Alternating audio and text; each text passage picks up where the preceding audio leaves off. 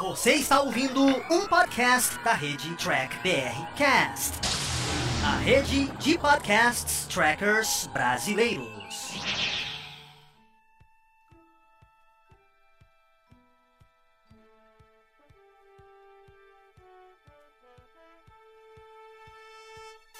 Olá, humanoides! Tudo bem com vocês? Estamos começando mais um programa After, onde a jornada continua. Mais uma versão Trekkers na madrugada. A gente vem aqui na madrugada, mais noite, né? Não tá tão na madrugada, mas tô nem aí. É, para falar aí sobre os episódios que rolaram na semana. Hoje nós vamos discutir o sétimo episódio de Star Trek Discover, né? O Unification Parte 3, né? E também vamos falar de Mandaloriano, tá? Vamos falar aí do 13 terceiro episódio, que é o número de azar, mas que deu muita sorte para Mandaloriano. Lembra que nós vamos falar dos dois é, uma análise geral aqui com os participantes aqui do canal. E sim, hoje eu não vou dar loucura aqui, só que você veio aqui nessa expectativa esperando que eu vou dar loucura. Não, senhoras e senhores, eu vou falar muito bem do episódio, porque é, Kurtzman não conseguiu trazer a mais das maravilhosas séries de Star Trek, sabe? Ele trouxe uma deusa para salvar todo o universo.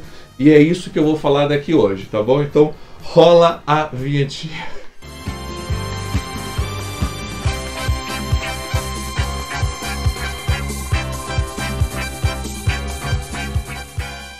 Olá, pronto, estamos aqui com meus convidados aqui. Deixa eu clicar aqui no botão direitinho. Bom, vamos começar aqui com meus convidados, apresentando eles. Hoje estou aqui com o Israel. Tudo bem com você, Israel? Opa, tudo bem, tudo tranquilo. Uh, eu gostaria de dizer que é uma honra estar aqui, mas eu acho que é uma punição, mas tudo bem. Brincadeira, é uma honra estar aqui para conversar, apesar dos pesares. E com o César do Tá Bom ao Vivo. Tudo bem, César? Dá um oi pro não, pessoal. Paulo, é, Paulo, nossa. é que é o seu segundo nome, mano. É o seu segundo nome. É, mas você não foi, você sempre foi Paulo Segli aí. É, Paulo César Segli. Mas enfim, e aí, pessoal, tudo bem? Já choraram bastante igual a Michael hoje? Começamos já afiados. Bom, lembrando que nós vamos ter três blocos nesse programa. O primeiro bloco nós discutimos Star Trek Discover que aí a gente sai derrotado, aí para dar aquele ânimo para ninguém cortar os pulsos no final do programa, a gente discute Mandaloriano. E lembrando, no final de tudo, você faz a pauta, você manda aqui pra gente, eu leio aqui, você participa aqui junto com a gente. Mas para começar, vamos entrar, vamos mergulhar agora nesse episódio de Star Trek Discovery, que é maravilhoso, mas para mergulhar, primeiro eu gostaria aqui de, peraí, deixa eu, peraí, peraí, eu trouxe aqui a minha bebida. Eu vou abrir com vocês aqui a minha garrafa, vamos aqui, ó. Oh. Vamos abrir aqui, ó. Hoje é na madrugada. Olha, olha, olha o tamanho do botijão. Olha o tamanho do botijão. Vamos abrir aqui. Pronto. Vamos encher, vamos encher meu copo do futuro, que ele tem luzinha, né? Porque no futuro é assim, né? Tudo tem é luz. Isso, isso aí é. Tudo tem LED. Eu fiquei sabendo, eu fiquei sabendo que no futuro, quanto mais LED para uma nave escura, melhor. Não sei se não é assim? Lamento não poder estar tá aí na Discovery com você, cara. Seria mais prazeroso para nós fazermos análise aí. Bom, vamos, eu, vou, eu vou dar um gole que tá calor pra caralho aqui, peraí. Puta, hoje tá foda, né? hoje Não, tá foda. Hoje tá, até no Rio Grande do Sul tá quente. É mesmo, o cara tá reclamando do Rio Grande do Sul. Quantos graus tá aí? Ah, agora, tá, agora refrescou a noite, deve estar tá uns 25 por aí. Exato. É. Bom, vamos lá, vamos, com vamos começar a discutir esse episódio. Eu gostei, eu quero começar com a frase do, do texto do Fernando Afonso. Ele disse assim num texto recentemente. Vou dar uma simplificada. Ele disse assim: se Dini tivesse sido enterrado, não cremado, vendo esse episódio, ele teria rodado tanto no túmulo que ele teria entrado em Sporo Drive. Cara, depois que eu li isso, esse, esse troço, eu ri tanto, porque olha. É, eu, vou deixar, eu vou jogar pro Israel porque realmente esse último episódio foi uma ofensa, sabe? Eu realmente quis me matar depois que eu vi esse, esse episódio. de, porque assim, nós vamos para Unification Parte 3, né? Cara, Unification Parte 3 fica a continuação do Parte 1 Parte 2, onde nós temos Leonard Nimoy que volta a interpretar o Spock na nova geração, onde ele está unificando de volta os dois povos, os Vulcanos e os Romulanos. Cara, são dois episódios épicos, sabe? Daria um baita de um filme aquele troço, então nós temos uma puta ideia de ver isso no futuro. Ele conseguiu estragar isso, né? Ele conseguiu justamente destruir Vulcano pela segunda vez, né? Porque na era JJ ele destrói logo no, no, no meio do começo do filme, né? Pra gente destruir. Olha, isso aqui não é o seu Star Trek dos seus pais, né? Agora mais uma vez ele destrói Vulcano, dando outro nome. A gente vai discutir isso mais pra frente. Então, assim, e o episódio, mais uma vez, onde a Michael ganha no choro, sabe? Então, assim, é bem triste, mas eu não vou aqui ficar batendo, não. Eu vou passar para os meus telespectadores uma opinião geral, breve, assim, rápida. Eu vou passar primeiro pro, pro Israel. Vou começar com o Israel hoje. Israel, pode começar falando um pouquinho aí que você achou dessa, de uma opinião geral do episódio. É, uma opinião geral que eu tenho vai na mesma linha, Thiago, que tu estava falando. Existem episódios ruins. Cada série tem inúmeros episódios. A gente até brinca lá na na nova frota, lá na academia, a gente faz uma enquete, os piores episódios de cada, de cada temporada. Só que esse não é o pior episódio. Esse episódio é outra, outra classe. Ele é ofensivo. Para mim, ele é completamente ofensivo, desrespeita a memória. É, é Star Trek porque é oficial, mas só por isso, porque não é possível considerar o universo Star Trek o que foi feito. E como tu disseste muito bem também, Thiago, Unification 1 e 2 é, é um épico o que ele conseguiu fazer no 3, é, se nós pudéssemos é, colocar algo como crime imaterial contra o patrimônio imaterial da cultura pop, esse episódio, sem exagero, eu colocaria ele ali. Não só pelo da Michael ganhar no choro, mas depois acho que a gente vai falar o que, qual é a função da Michael para o Spock. Uh, e a Michael ganhar no choro com a espécie mais lógica de todas, né? Ou seja, a lógica não funcionou. Só funcionou depois que ela partiu por emoção.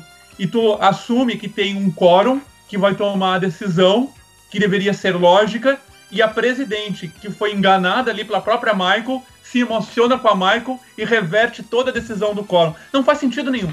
Bom, é, tem gente que fala que eu estrago a experiência falando o que eu acho sobre Discovery. eu queria dizer para você que acha que eu estrago a experiência Discovery é uma merda. É uma merda! É uma merda, é simples, é, é assim, Discovery é uma merda. É uma merda. E, e, assim, você pode achar maravilhoso, mas a personagem da Michael, ela não é crível. Ninguém evolui na vida só chorando, né? Então, da primeira à terceira temporada, a mulher passa quase todos os episódios chorando. Isso não existe. Não existe. Alguém que passa por uma situação difícil evolui, ela amadurece. E a Michael não amadureceu desde a primeira temporada essa choradeira, esse descumprimento de regras, esse tipo de coisa. Em relação à comparação com Star Trek, o quanto estraga? Eles usam elementos clássicos e histórias clássicas como referência para desconstruir o que veio antes, para destruir os personagens que vieram antes e para desmistificar os personagens que vieram antes. A referência aos personagens antigos é sempre depreciativa. Sempre. Nunca é uma referência positiva. Mesmo no Spock, quando ele aparece falando, depois na frente do episódio você fala: e o Spock só é o Spock porque ele teve uma irmã como a Michael. Velho, se eu tivesse que me inspirar no meu irmão, puta que pariu, tá fudido. tá fudido, a gente pensa completamente diferente. Então, assim, estava fudido nesse sentido, de pensar completamente diferente. Então isso não, isso não tem o significado, só tem o significado de desmistificar o Spock. Então, assim, é, é muito triste. É muito triste porque, assim, caga no que veio antes. Discovery foi para o futuro e a gente falou, bom, que alívio, né? Agora eles vão poder construir a própria história. Não. Aí eles começam a fazer mais referência canônica do que quando eles deveriam ter feito. Isso. Isso que é o mais bom. E sobre isso que você falou, eu acho que a gente pode partir para a discussão de certos pontos nisso, né? Porque a, é, depois desse episódio, eu, tive, eu, tenho a certeza que o Kurtzman, a ideia dele é destruir Star Trek, você entendeu? E construir algo novo da cabecinha dele, você entendeu? E ele, nesse episódio, ele provou isso para todo mundo, porque ele conseguiu destruir. Cara, eu tenho 50 anos, aí, mais de 50 anos de Star Trek aí com Spock, e, meu, todo mundo que assistiu toda a franquia não precisa ter nascido lá atrás e acompanhar. Não, mas você viu 50 anos de história de Star Trek. O Spock foi uma grande evolução, sabe? A referência em Deep Space Nine. O Spock, você viu como ele evoluiu, né? Da onde ele aprendeu, na própria conversa com, com o Data. Você vê quando ele cresce, como ele cresceu e evoluiu. Aí, de repente, Kurtzman quer me dizer que o Spock só é quem ele é por conta desse personagem novo que ele criou. Deixa eu te contar uma coisa. Já foi difícil engolir o Cyborg. Lembra do Cyborg? O Cyborg já foi duro de ter engolido ele naquela época já não foi uma boa ideia. Aí você quer me empurrar, empurrar um novo Cyborg e dizer que ele só é quem é o Spock é por conta da Michael. Eu até concordo que o Spock é por conta da mãe dele, da Amanda, porque a gente vê isso em episódios, o como ele se refere com a mãe, o quanto ela é importante para ele. Isso eu concordo. Agora a Michael, você quer dizer que ele só é a Michael porque você criou um personagem dele agora que ninguém nunca ouviu falar e um personagem que só chora? Cara, isso eu achei de um extremamente um extremo mau gosto de roteiro e com a franquia, entendeu? que rolou atrás. E outro, no nesse episódio, a Michael disse que o universo só existe por conta da tripulação da Discover e dela. Então ele quis dizer que a Discover é a missão mais importante de todo Star Trek que a gente viu até hoje. Porque sem a Discover, nada do que a gente viu existiu. Cara, ele força mais uma vez em dizer que a sua série é maravilhosa num roteiro fraco, sabe? E, tipo, essa, essa nave, essa tripulação não passou ainda por nada que realmente valesse a pena falar, porra, isso valeu a pena a gente ter assistido. Não, ele só fala que é ganhar no grito, que é bom e que é maravilhoso. Né? Então, assim, isso, na minha visão. Ah, pode falar. Não, é, tem uma outra questão que eu acho importante a gente falar dessa questão da desconstrução. Enquanto eu ainda não bebo muito, é melhor eu falar tecnicamente aí. É, a metalinguagem que tem no episódio. Então, a desconstrução da hierarquia. A Chile não é só ridículo a Chile virar primeiro oficial. A Chile virando primeiro oficial é a desconstrução da importância da hierarquia. Da frota, né? É a desconstrução da meritocracia dentro de uma nave da frota estelar. É, essa é a referência por debaixo do pano. As pessoas podem engolir, achar tudo bonitinho, olha como eles são unidos, como eles são legais e tal. Mas a referência por debaixo do pano é essa. Essa é a mensagem implícita nisso aí. Então a gente vê toda essa desconstrução de tudo que foi estabelecido em Star Trek. E aí não tem como chamar Star Trek, não tem ficção científica, não tem hierarquia militarizada, não tem a federação como era a federação, não tem a frota estelar, não tem as naves agindo como as naves, não tem nada, cara. O que, que tem de Star Trek? É um nome. É isso. Chama o nome, então é Star Trek. Sim. É, é. isso. É, e, e se permite. Esse, não, pode ser sua vez. Se permite também fazer um, um, um comentário. É, é, esse ponto da desconstrução que é algo que eu estou batendo. Porque eu, vem muita gente falar comigo dizendo: tu não estará, tu não está aberto ao novo, tu não está aberto à mudança. Mudança é uma coisa, mudança dentro de uma série, dentro de um conceito de world building, de um, de um universo, é tu construir, é tu somar. Né? O que tá fazendo, o que faz aqui é desconstruir completamente todo um, um, universo. E a, e a justificativa que muitas vezes utilizam, que representa a atualidade. Star Trek sempre soube representar problemas da atualidade refletido em outros planetas. É uma involução do que de todo o conceito de utopia que a gente tinha, que é o que me atraiu em Star Trek, porque para o que a gente tem agora. E a questão da, da Chile também, é, ali chega a ser um, um, absurdo dentro do próprio conceito construído em Star Trek. O primeiro oficial ele tem que ser de confiança não só do capitão, mas como da tripulação. Ver a, a confiança que a tripulação tem no Hiker, que eu acho que é um dos primeiros do primeiro oficial que, que mais é, é, brilhou em, em, tela. E o que, que a Tilly faz? Além de toda a insegurança, ela vai questionar pra, no hangar lá para toda a nave se ela deve ou não aceitar. Se a gente lembrar aquele episódio, me fugiu agora o nome, em que eles dão o primeiro comando pro Wesley, que é um personagem que a gente dizia que era chato, que o Wesley tem que coordenar as pesquisas de geologia Ali mostra muito bem o Wesley inseguro quando ele chega e, e, o, e a equipe dele começa a dizer: Não, eu não vou fazer isso por causa disso, disso. Ele baixa a cabeça né, e vai conversar com o hacker. O hacker dá uma lição nele, ele chega e fala de uma forma é, firme: Não, eu quero que vocês façam isso, isso, isso e aquilo. Só no momento que o Wesley chegou e tomou uma atitude né, corajosa, e ali ele era o, o, a pessoa responsável pelo comando, que a equipe passou a respeitar ele. A, a atitude da Tilly é, é, completamente o inverso disso, é completamente o inverso que tu espera de um primeiro oficial, e eu não estou nem levantando a questão da meritocracia, né, que o alferes é, vai é, ser colocada como, como primeiro oficial. É, eu, vi, eu vi um meme bem legal, coitado do, do, do Kim, né? Que passou a vida inteira como alferes trabalhou pra caramba na Voyager, ele nunca recebeu essa, essa vantagem. No máximo, comandava a nave durante a noite. Sim, e uma coisa, e só emendando esse trecho, é. Caraca, é. Quando o capitão fala uma coisa, porque o cap, eu já vou jogar no Saru, né? O Saru é o pior capitão de todos os tempos. E parece que assim, eles escutaram o fandom que a gente queria ser o capitão. Pô, a gente quer o, o Saru como capitão. Já que o povo gostou disso, o que o Kurtzman fez? Botou e apagou ele do nada. Você apagou ele muito. O Saru fala pra Tira, olha, você vai ser a primeira oficial. Ela fala, ah, mas capitão, eu não sei, eu estou indeciso. Se eu limpo a bunda, se eu mando nas pessoas. Aí ele fala, vou te dar então um dia para pensar. Não, mas peraí, que capitão é esse que dá opção pro cara? Você é a primeira oficial, brother. Aceita isso. Se você não aceita, você não tá pronta para nem liderar. Você não tem capacidade para tomar decisões em instantes, como a gente já viu isso pela franquia toda, que um capitão, quem quer ser, sentar, quem quer usar o uniforme amarelo ou vermelho, você tem que ter opções rápidas. Assim, você quer o primeiro oficial? Sim ou não? Sim. Aí ela fica indecisa, aí vai para aquela cena das pessoas baterem palma e aceitar ela como líder. Então, é, isso não, essa é, cena não, é só pra... tem uma metalinguagem, tem uma metalinguagem nessa cena que é para falar do coletivismo, né? É, ela é aceita coletivamente como primeiro oficial e porque ela há essa decisão coletiva, ela é colocada como primeiro oficial ela aceita o convite, vamos dizer assim. Então, assim, é importante prestar atenção para quais são as mensagens de metalinguagem dentro desse episódio que estão dentro da agenda política. Não só de desconstrução, mas de pregar uma, uma destruição da meritocracia em prol do coletivismo. Né? Só que isso fica tão forçado que é, é meio ridículo. Eu estava comentando com o Israel no começo aqui, antes da gente entrar, é que às vezes a gente tem a sensação, pelo menos eu tenho a sensação, de que a gente está vivendo num universo completamente diferente do que outras pessoas que adoram Discovery. Porque o que a gente acha horrível, a pessoa acha maravilhoso.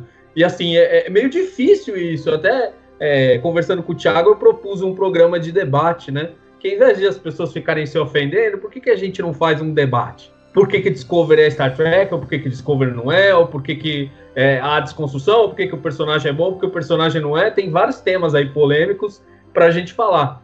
E, e, assim, eu acho muito triste que os próprios personagens que eram bons, o Saru era um bom personagem, também tá virando um grande bunda mole que não faz nada e que, tipo, ele só, só bate continência pro outro. Lembre-se, no último episódio, antes desse, é, ele pediu pra Michael pra ele rebaixá-lo. ele pediu pra Michael. Ou seja, ele é um capitão que perde ordem, perde ordem pro primeiro oficial que ele vai rebaixar. Isso não faz sentido nenhum, a não ser essa visão forçada de, de destruir meritocracia dentro de Star Trek. Né? Primeiro, só um rapidinho, falando nessa questão da, da hierarquia dentro de uma nave. Pô, a Frota Estelar é uma organização que tem uma organização militar. Eu não vou nem entrar se é militar ou não, mas ela tem uma organização militar. Quando se pensa numa nave, a gente pode comparar, se é para trazer para a realidade, com um navio ou um, um, próprio submarino. Por que, que em um navio, especialmente militar, em um submarino, a hierarquia é tão forte, é tão pesada? Porque tanta coisa pode acontecer errada que tu tem que ter uma cadeia de comando a ser respeitada. Ah, mas tem uh, Kirk, Fulano, sei lá, vários personagens já desrespeitaram. Sim, vários personagens já desrespeitaram, sofreram as consequências, foi justificado, mas não era em todo episódio. E eram questões muito claras, muito pontuais, não a todo momento. Né? E nenhum personagem, ainda que desrespeitando a ordem, tu via na interpretação ali que ele estava fazendo aquilo com pesar. A Michael chega a ter prazer, né? Outras pessoas falam para ela, mas tu vai desrespeitar a ordem? Prefiro fazer e depois pedir desculpas. Tu faz isso dentro de um navio, dentro de um, de um submarino, tu tá morto. É, e, e compararam também a, a, ao Kirk, né?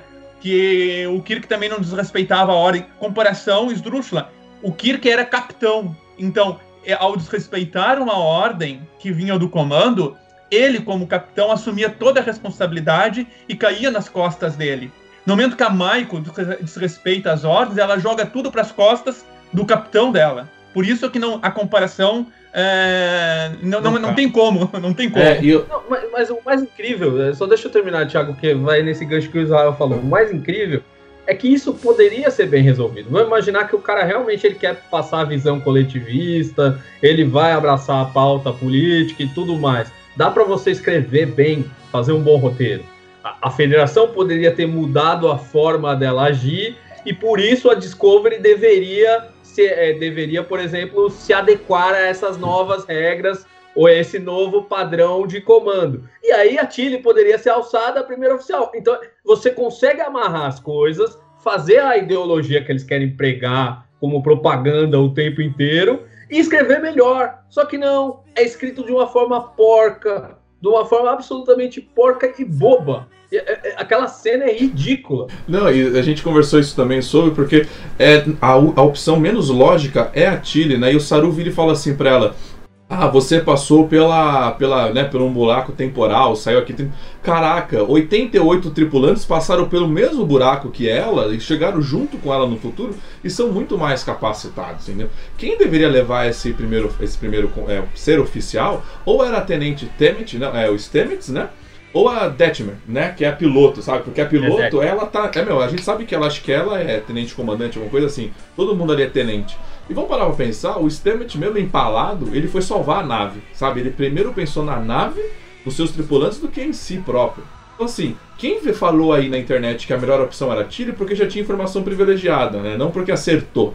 E o que eu queria emendar sobre o que você falou da. Porque a Michael, no final dessa cena, que é ridícula, aparece para dar bênção, né? O Tá Bom ao Vivo. É, o Tá Bom ao Vivo. É, no... Aí a Nossa Senhora de Michael, é. né? Aí você vê que o Tá Bom ao Vivo foi precursor ao criar a Nossa Senhora de a Michael. A gente conversou isso aí. Ela dá bem. A gente conversou sobre isso aí, o Paulo, eu falei, cara, o Tá Bom ao Vivo acho que nunca acertou tanto como, sabe assim, como ninguém, como a outra pessoa acertou antes. Cara, ela precisa dar benção para todo mundo. Ah, benção, é, Sarumi, é, mi, mi, mi, Puna, benção, seja a primeira oficial. Não, o que eu quero falar sobre isso? A Michael, nesse episódio, disse que ela não pertence à frota estelar. Né? Que ela, ah, eu não me sinto, eu não tô mais encaixada porque eu passei um ano fora. Caralho, são três temporadas, ela nunca se encaixou dentro da frota estelar. E foi mencionado isso no próprio episódio. Cara, no primeiro no episódio duplo que inicia Star Trek Discovery lá com a Joe, ela, você vê que ela não pertence à Frota Estelar, ela tonteia Jojo e mata Jojo numa ação dela no final. A segunda temporada, ela desrespeita geral, você entendeu? Ela caga pro Pike monstruosamente, você entendeu? Ela manda o Pike calar a boca na frente de todo mundo na ponte. Ela nunca pertenceu à Frota Estelar. Aí você vem me dizer que agora ela fala porque ficou um ano longe, ela não pertence. Cara, e, aí que eu digo para vocês, esse roteiro de Discovery, ele é muito fraco para me convencer. Porque você tá falando que ela não me pertence a essa, essa família, mas ela nunca pertenceu. Ela sempre cagou para todo mundo. Sempre, ela sempre fez o que ela bem entendeu. Por isso a gente chama ela de a salvadora, você entendeu? Porque ela sempre salva, porque ela é grandiosa para tudo isso mas uma temporada não liga na outra. Se, na, se, você lembrar na primeira temporada, termina ela fazendo a redenção dentro da Frota Estelar. Tem até aquele discursinho, babaquinha ali no final. Então ela faz um discurso em prol dos valores da Frota Que ela Estelar. é Frota Estelar. Foi né? tentado fazer e depois foi desconstruído de volta. Então é como se a, a personagem entrasse num loop que ela voltasse para a primeira temporada toda vez. Sim. Isso fala em, em, em passar um ano e agora não sentir mais da Frota Estelar é, primeiro que eles não sabem muito bem a diferença, né? O que, que é frota estelar e federação. Porque no episódio ela fala em sair da federação, né? É. Como se fosse frota, frota estelar. Se tu pensar por isso, tudo bem, que agora eu vou falar de um grupo. Então, o grupo poderia ter mantido esse sentimento coeso. Mas quem teve mais uh, motivos para deixar de ser frota estelar foi a Voyager, em sete anos tentando voltar para casa. Não, a Voyager, eu sempre brinco com isso. A Voyager, a Jenny poderia ter tacado, digamos que. É, como o YouTube ele é para maior de 18 anos eu, e já são hora eu posso falar palavrão. É, a Voyager podia ter tacado pra bosta a, a, todos os ensinamentos da frota e da federação no primeiro episódio, do tipo, caraca, estamos a 70 mil anos luz, é que se foda, sabe? Vamos fazer o que a gente quiser e sobreviva como a gente bem entende. Ainda mais com os é. maquis a bordo da nave. Mas não, a gente vê sete, oito, sete temporadas de Voyager de a Janeway mostrando que os humanos evoluíram e que não importa onde a gente esteja na galáxia e como nós estejamos, nós somos a frota e nós somos a federação, né, e levamos os negócios da federação. Então assim, e aí vem esse negócio do Kurtzman querendo torcer isso, né? Então, assim, essa, esse roteiro onde a Michael não evolui nunca, ela, como o Paulo falou, é sempre o mesmo, é o mesmo loop, a gente está repetindo a, a, a gente tá repetindo o plot da Michael da primeira temporada, na segunda e agora de novo na terceira. Então por isso vai a minha crítica. É difícil ver Star Trek Discovery porque a gente vai para ver a mesmice, você entendeu? Que não vai para frente. Inclusive nós estamos no sétimo episódio, eu conversei isso com o Paulo hoje. O que aconteceu nesses sete episódios? Nada. Porque no primeiro a, a Michael chega. Chegou. Aí na segundo a Discover chega. Aí no terceiro chega na Terra, que não é a Terra. Aí no quarto chega é, em trio, que não é mais trio. Aí, aí em quinto chega na federação, que agora não é mais a federação. Eles só chegam nos lugares. Nunca nada. Nunca nada. E agora é vulcano que não é vulcano. Que não é vulcano. Então, assim, eles nunca chegam em lugar nenhum, nada acontece, brother. E, e se você parar pra pensar, o Kurtzman tá passando por vários pontos fortes do que é Star Trek e destruindo. A, uhum. a sede da federação, Sim. Ele, Sim. ele destruiu, né? O que é, é frota e federação, ele misturou nos dois. Aí que eu comecei comentando no início do episódio, né? Lá atrás, nos filmes do JJ, para falar que não, não, era mais o Star Trek dos seus pais, a gente teve a destruição de Vulcano, toda aquela bagunça. Ele me fez a mesma coisa. Para quem assiste Star Trek, dos, toda a sua história, sabe que quando os Romulanos se separaram lá dos Vulcanos, cara, o planeta se chamava Vulcano, você entendeu? Então quando você volta a morar, você não tem por que trocar o nome. Já que o nome sempre foi o mesmo, sabe? Então são coisas ilógicas, assim, coisas assim de roteiros preguiçosos que faz assim eu falar, mano, que porcaria que eu tô assistindo, sabe? Que qualidade é essa que você quer me entregar? Ah, e lembrando que eu queria falar que você falava da Tilly. É errado a Tilly assumir o comando da mesma maneira. É, lembra da cara do Spock quando escutou do Capitão Pike do filme de 2009 que o Kirk era o capitão? Alguém lembra? Vocês lembram da cara? A cara aquela sim, puta sim. do Spock. Eu falo, que, que, que é isso? Você tá de brincadeira? É, é, é, o mesmo sentimento nosso. Você tá de zoeira. Já fui errado lá atrás, é errado de novo, cara. Não, e, e, e permite só comentar uma coisa permite, também, Thiago. O pessoal fala muito que é preconceito contra a, a mulher. Eu já fui muito xingado por isso. Né? É, não tem coisa mais idiota.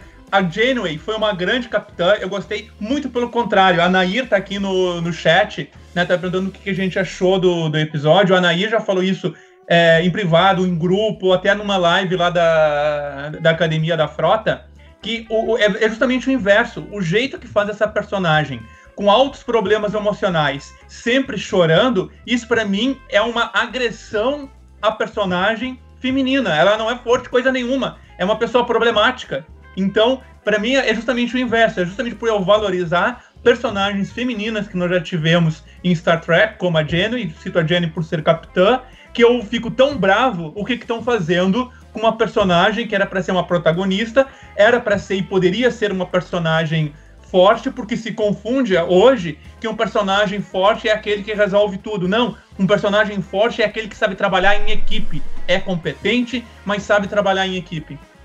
Aí vem a desconstrução dos valores, né? Dos valores que foram estabelecidos lá atrás.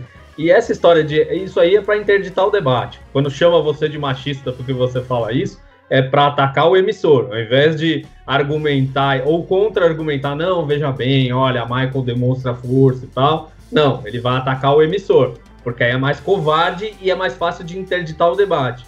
Por isso, justamente, eu falei para o Thiago para a gente propor debate. Você gosta de Discovery? Vem aqui conversar com a gente. Vem falar que é bom e por que você acha bom, entendeu? Agora, não adianta só falar tá bom, tá bom e tá bom, como é o tá bom, é, e achar que é maravilhoso, entendeu? E achar que a gente tem que falar bem, amém e tal, Michael é maravilhoso. E tem uma pergunta muito fácil para você ver a diferença das outras séries de Star Trek para Discovery.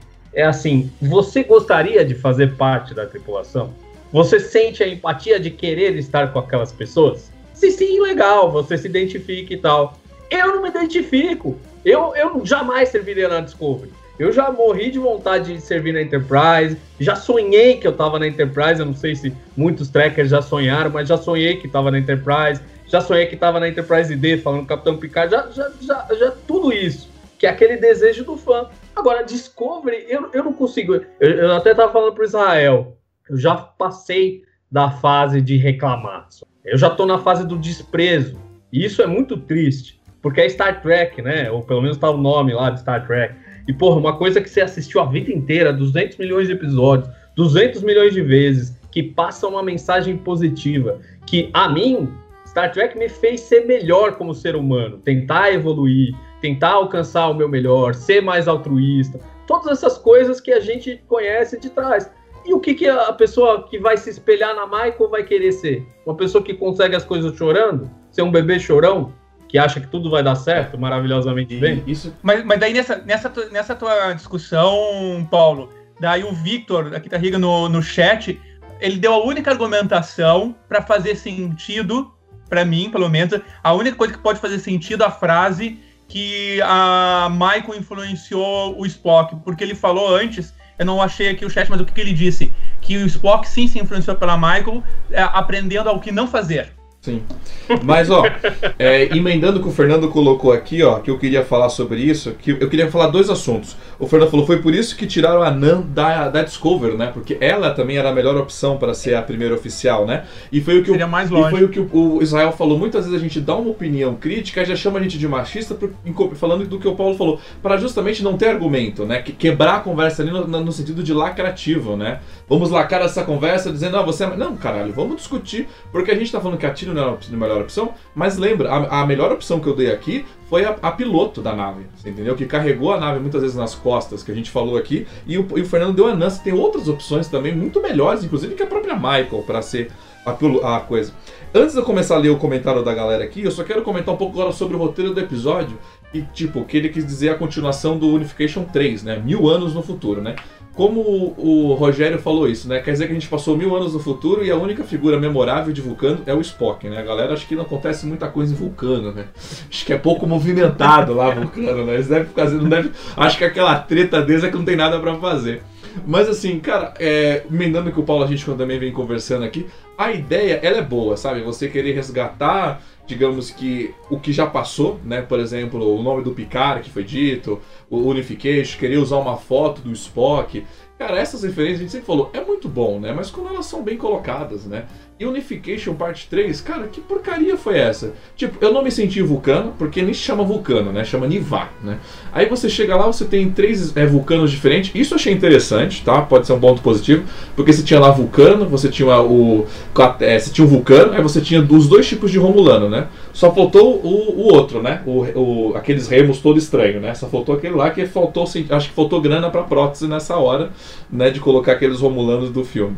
Mas assim, Aí você tem aquele debate que seria, um, digamos que um tribunal, que isso é tradicional em Star Trek, né? Que o episódio ele, ele parte todo de uma, de uma sala, né? Que era para ser super secreto, né? Como eu disse, não, ninguém pode saber dessa, dessa, dessa parte. Mas aí tá cheio de oficiais da frota. Se uma nave que tem 83 pessoas tinha 20 pessoas ali, então acho que tinha pouca gente trabalhando na Discovery naquele momento. Aí você tinha um monte de vulcano que eu falei, de onde veio aqueles vulcanos, brother? A galera chegou pelo teletransporte 3, de repente tinha mais 20 vulcanos.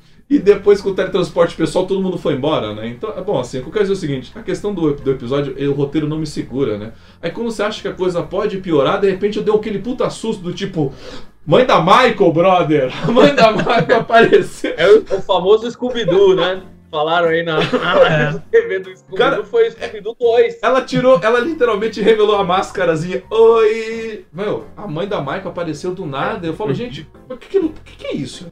Caraca, e tipo, e, e é mais uma coisa naquilo. O Kurtzman criou é, mais uma coisa secreta, que eles adoram botar coisas secretas do secreta, né? Que foi aquelas pessoas que lutam pela causa perdida. Que, aí ele fez. Ele, mano, ele forçou isso tão forçado. Não sei se vocês acharam isso, mas foi tão forçado essa criação dele, ele ter botado que a mãe da Michael foi resgatado por elas. Ah, foi E tipo, essas forças. Essa forçação Não. de roteiro eu acho assim absurdas. É isso que me faz é, ser intragável, sabe? Pode falar.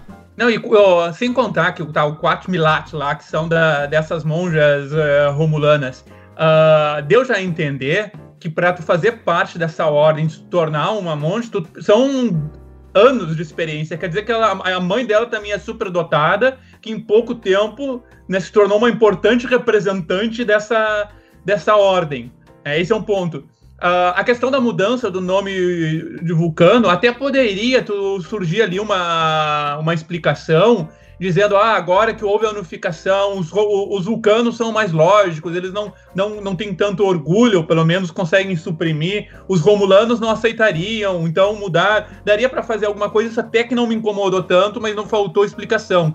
Mas algo que me incomodou foi que, primeiro, a presidente negou passar os dados. Daí a Michael vai lá, né? ah, chama uma regra da academia vulcana. ah, a própria presidente já mostrou emoção, que ficou brabinha, que ela tinha sido desafiada, que não era esperado de uma, de uma vulcana apresentar, ou seja, foi desafiada. O que que fazem?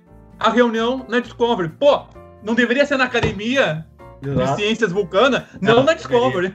Não, e assim, os caras gastaram tanto dinheiro com o cenário nos últimos episódios, quando é para fazer um episódio teoricamente especial, porque para nós é a vandalização da, da franquia, né? Mas é um episódio teoricamente especial, deveria mostrar Vulcano, deveria mostrar a evolução de Vulcano com os Romulanos no mesmo planeta, deveria mostrar toda essa sociedade como um elemento rico, né? O que eu falei para o Thiago, eu cheguei para ele e falei, olha, eu, bem, que tô, critico o Discovery sempre, a ideia é boa, a ideia é boa, mas ela é muito mal executada, ela é porcamente executada, ela é jogada e ela é, é feita para lacrar em muitas coisas, e isso contamina o episódio. O episódio que tem uma ideia central boa, do tipo, vamos contar como se deu a reunificação dos vulcanos com os romulanos. Você fala, caralho, é verdade, Romulus explodiu, e aí? Os caras ficaram bem, os caras não ficaram? Como ficou essa sociedade? Ela se integrou? E, e, e, e isso é pouco explorado, vira aquela coisa meio, ah, vamos fazer uma reunião aqui na nave. Ou seja, os caras não queriam nem dar informação, mas aí eles toparam todos os romulanos e vulcanos para dentro da Discovery. Não faz, primeiro, não faz sentido. Segundo, soou meio ridículo aquela cena lá. Parece tipo uma festinha, assim, sabe? É, parece que rolou uma festinha. Então, assim, é, é, é triste, porque é, um, é, uma ideia muito boa que foi muito mal executada. É, que é o que Discover tá cheio, né? A gente sempre viu falar, né? O motor do Sporo Drive é uma ideia muito boa, mas que é mal utilizado, né? E aí a gente vem com esse negócio da Michael tentando salvar o universo sozinho, né? Onde os Romulanos, os Romulanos, onde os Vulcanos estavam criando essa, aí vem uma informação, né, do episódio, né? Que o, eles, os Vulcanos ali, eles acham que eles são responsáveis pela queima, né? Que a queima causou, quem causou foi eles com aquela rede de de, de, satélites, né? Que as naves também poderiam cruzar portais, né? Babylon 5. Na hora que ele falou por cruzar por portal uma nave, vai Babylon 5 isso daí, meu amigo. Aí veio uma coisa que eu conversei que o Fernando conversou comigo. Como Discovery, assim, você, a gente que gosta de Star Trek, a gente presta atenção no canon, inclusive no canon de Discovery, né? Quem não faz lógica. No século 23, tinha uma rainha que criou uma tecnologia de recristalização de dilítio. Então significa que não importa quantas vezes você usou aquele dilítio, você regenera ele, então você volta a utilizá-lo.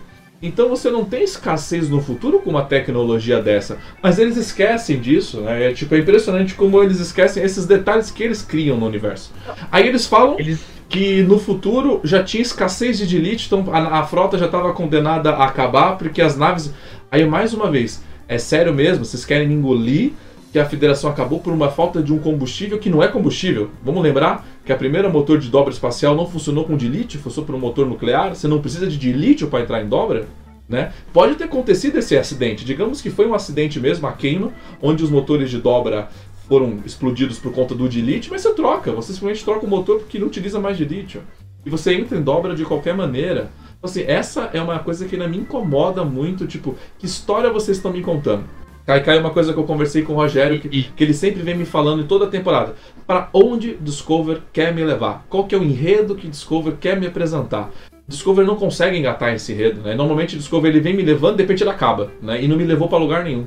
Não, e ele vai jogando as coisas, né? Tem uma, tem, tem uma coisa importante para falar, que assim, Discovery nessa temporada estabeleceu um novo personagem, que é a Adira. O que que a Adira fez, velho? A Adira virou tipo o nada, assim. Ela nem aparece, ela não tem relevância nenhuma. A Tilly tá lá, tipo, é só mais um. E também tem a engenheira esquecida lá, que também só serviu para fazer aquela cena lá do uh, ofendendo o Gene Roddenberry. Só serviu para isso. Então, assim, é, Discovery estabelece personagens e você fala, bom, agora vai desenvolver. Não, tudo tem que centrar na Michael, ser sobre a Michael, ser sobre a mãe da Michael. Eu, eu não duvido que daqui três episódios apareça a avó da Michael no século 32. Então, assim, a avó da Michael vai ser importante, causou o burn. Então, por isso chama burn. Então, assim, é, é, chega a ser infantil. O roteiro, para mim, chega a ser infantil.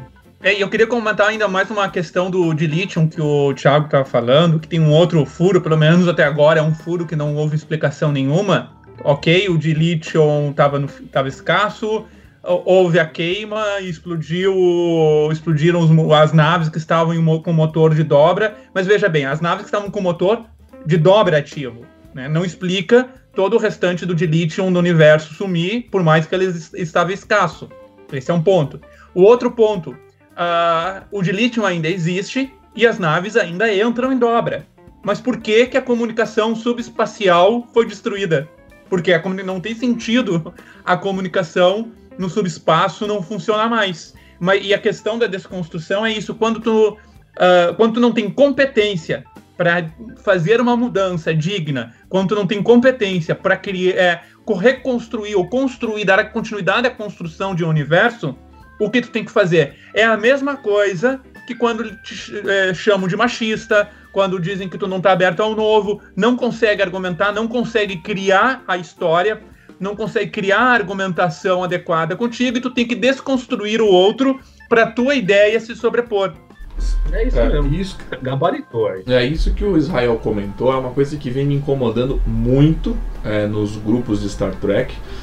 É, porque eu, quando eu assisto Star Trek, eu assisto Star Trek, cara, desde que eu me lembro gente, porque meu pai adorava a nova geração, minha mãe a série clássica, então eu sempre cresci assistindo essa bagaça. E uma coisa que eu aprendi com Star Trek, ainda mais com o Capitão Kirk, mesmo ele sendo loucão, a gente sabe que ele é loucão, ele é loucão, mas assim, é aprender a conviver com as com a diferença, independente de qual elas sejam. E a principal diferença era o Kirk aprender a conviver com os Klingons. Lembra que ele matou o filho dele, que ele era putecido com isso, mas ele aprende, mas mesmo assim ele vivia, ele tem, vivia numa certa harmonia de você respeitar a opinião geral e viver sem aquele negócio da censura de você tentar dominar, porque quando você não gosta daquela opinião e você domina, você se torna. Eu vou usar exemplo bem Star Trek, né? Porque vocês estão me assistindo a Trek. Romulano. Quando você quer falar, ah, eu, eu aceito a opinião, mas você vai me obedecer. Você é um Romulano, você é um Klingon. E como é que se vendo, tipo, Frostlar, Capitão Klingon, eu aprendi, tipo, cara, não importa do que você tá. Qual seja a sua opinião, a gente vai aprender a conviver numa certa maneira, tipo, juntos e iguais. E eu vejo muito nos grupos, tipo assim, você não gostou de uma. E está sendo esse certo motivo, né? Você não gostou de Discovery, não importa qual seja o nível da sua crítica. Porque eu, a gente recebe muito também reclamações de pessoas que falam: Poxa, eu não gostei desse episódio. A galera já xinga essa pessoa, já ofende essa pessoa e exclui ela. Eu falo: Peraí, vocês são trackers? Vocês são Discover da diversidade que sabe argumentar, conversar? Por que já vão logo com os dois pés no peito, ou bloqueando, excluindo comentários, né? Nova Frota aí bloqueou o seu grupo no Facebook pra, porque o que não falta lá é bando de chorão, gente chorando com qualquer coisa que comenta. Gente, a gente não é adulto, a gente não sabe conviver, a gente não tá vendo Star Trek. Sabe? E outras coisas. O Paulo muitas vezes elogia, ele tem uma certa razão. Aqui no Diário do Capitão eu sempre tento trazer o máximo de pessoas diferentes para comentar. Sabe? A gente não traz sempre as mesmas pessoas para dar sempre as mesmas opiniões. A gente sempre tenta fazer a diversidade para ter essa troca de opinião. E, como, e, eu, e eu gostei do que ele falou da ideia que teve do debate, acho que está na hora a gente partir para esse debate, coisas assim diferentes, para a gente ter essa troca. Porque eu não aguento mais é, ter isso no grupo de ter posts e os posts serem apagados, sabe? Posts serem bloqueados, ou porque começou aquela discussão, aí vai, vai lá o certo moderador e pum, exclui tudo de uma vez, porque alguém ofendeu alguém. Tipo, eu acho que está na hora do tracker, já que se diz tracker, parar de ofender o outro, sabe? E aceitar a opinião do outro. Porque, cara, eu tô nem aí se você gostou. Se você gostou, por exemplo, eu tenho um grupo do Diário do Capitão. A galera continua postando os reviews lá que super adorou, tá super aplaudindo. Eu não vou lá bloquear o cara ou falar que o cara tá errado. Não, é a opinião dele. Sabe? Então acho que tá nesse. Tá, tá nesse momento, eu acho assim, tá chato, acho que os trekkers têm que parar. Já que você é trekker, para com esse negócio, sabe? Respeita esse negócio. E, o, e o, mais, o mais louco, Thiago, é que às vezes a pessoa concorda 99% da vida com você, mas aquele 1% que ela discorda de Star Trek, isso já é motivo para ela te ofender e querer que você seja queimado na fogueira e condenado porque você não quer aceitar o novo. Cara, é só uma série. E a gente se preocupa com essa série porque a gente é fã. É só por isso, porque a gente quer assistir o que a gente assistiu antes e é por isso que a gente é fã. Agora, pode ser construído novo, mas com um roteiro bem feito. Sim. Pode ser construído uma nova mensagem, uma mensagem coletivista aí, pode colocar todo esse monte de coisa, mas só ser bem embalado. Eu sempre dou o exemplo aqui da The Handmaid's Tale, que é uma série bastante lacrativa, só que é muito bem escrito, e é muito legal, e é um puta mistério, e é um puta ambiente de distopia legal pra caramba, inclusive eu recomendo, é um puta seriado, assim, um seriado muito bom. E, e assim, é, eu acho que as pessoas precisam ser um pouco mais tolerantes, né? Mas não adianta, qualquer coisa vira motivo de ah, não, você tem que ser queimado na fogueira. Poxa, é uma besteira do tamanho do mundo, né? Se você gosta, legal. Mas eu, eu, eu acho engraçado também que é, com o Sessão 31 não fazendo mais os reviews, eu vi muito fã meio carente, assim, sabe? Porra, vocês têm que falar que tá uma bosta. Se ninguém falar, não vai resolver. então tem muito fã que procura a gente falando, não, vocês vão fazer? Pô, mas como assim? Aí eu, é que eu falo que eu já passei para a fase do desprezo, né? Que não dá nem vontade de falar. Eu, eu, assim, todos os episódios de Discovery, eu assistia quando lançava na hora nos Estados Unidos. Dava aquele jeitinho e assistia ali na hora. Essa é a primeira vez que eu tô vendo já no, na sexta-feira à noite, sabe? Já não tenho mais aquela vontade de assistir. E com o Lordex foi mais ou menos a mesma coisa. Então, assim, parece que depois de picar, é, muita gente meio que se desgarrou, assim. E, e, o debate precisa acontecer. Por que, que Discovery é bom, por que, que não é? Até para que evolua, né? A gente quer que melhore, a gente não quer que piore. É, e se permite complementar isso que vocês estão dizendo. A minha formação profissional é na área científica. Né? Eu venho da academia. É, eu, eu, comentei até lá no grupo da academia. Eu tenho um, um amigo que hoje está morando na Alemanha que tem debates que eu acho que a gente já está há cinco anos o mesmo debate que um, um não concorda com o outro. E a gente tem discussões ferrenhas. Né? Quem está do lado, às vezes, acha que a gente vai se pegar no pau. Mas não, a, é, é, a gente está ali pelo amor, é, é, a empolgação do debate. Acabou aquilo, a gente foi para um outro assunto, a gente vai tomar cerveja junto, a gente vai conversar, porque é, é o debate. E a gente não tem a pretensão nem de convencer o outro, é o exercício da argumentação. Claro. E as pessoas levam muitas vezes para o lado pessoal, né? Então deixam de discutir a série Daí é quando começa a passar para aquelas acusações, ou como a, aquelas censuras, como o Thiago falou. Eu vi ali que no chat o pessoal está colocando que eles estão uh, uh, compartilhando o link dessa live em vários lugares e estão apagando, estão sendo bloqueados. Né? Então, é isso que é, o, que é o debate. Ninguém precisa concordar comigo. Né? É, eu já falei pro Paulo, tem, tem programas que o Paulo fez que eu achei muito engraçado, tem programas que eu achei uma porcaria, e daí é a opinião, a gente claro. pode a gente pode dizer, eu tenho a Frota Live, tem Frota Live que eu sei que foi ótima, tem Frota Live que foi uma porcaria também. Isso faz parte. A gente pode discutir, a gente pode argumentar, a gente pode criticar sem ter que ter essa, essa ofensa, sem ter que virar inimigo em função de uma opinião, em função de uma crítica. Até a questão, é só uma série, é só uma série. Então, não precisamos brigar. Mas não é porque é só uma série e eu tenho uma posição crítica e é um produto é, cultural que eu também não vou discutir em cima, que eu também não vou ter a minha visão crítica. Né? É, tudo que é Star Trek eu vou assistir, mas não é tudo que é Star Trek que eu vou sair elogiando e defendendo como se fosse um partido político. É, é muito isso. Eu acho que o, o debate está contaminado pela política, né? Então é você, o nosso grupo contra o seu, e aí o nosso grupo tem que passar por cima do seu. Não! o seu grupo pensa isso, legal, então venha conversar com o meu grupo ou com as pessoas que pensam assim e trocar ideia e falar, bom, a gente não concorda com isso, mas concorda com aquilo. Ah, você não gostou disso, mas gosta daquilo. Mas eu não gostei disso, você gosta daquilo. Você gosta do Saru, eu não gosto da Tilly. E, e, e vamos trocar, né? E ter essa maturidade. Mas não tem. Parece que desde que as coisas se polarizaram em termos de política, isso virou um abismo social em que as pessoas não conseguem se respeitar. Então, por exemplo, se o cara não gosta da série de navinha que eu gosto, esse cara tem que ser queimado na fogueira porque ele é machista, fascista, ista, enfim, todos os istas possíveis, uhum. nazista e etc.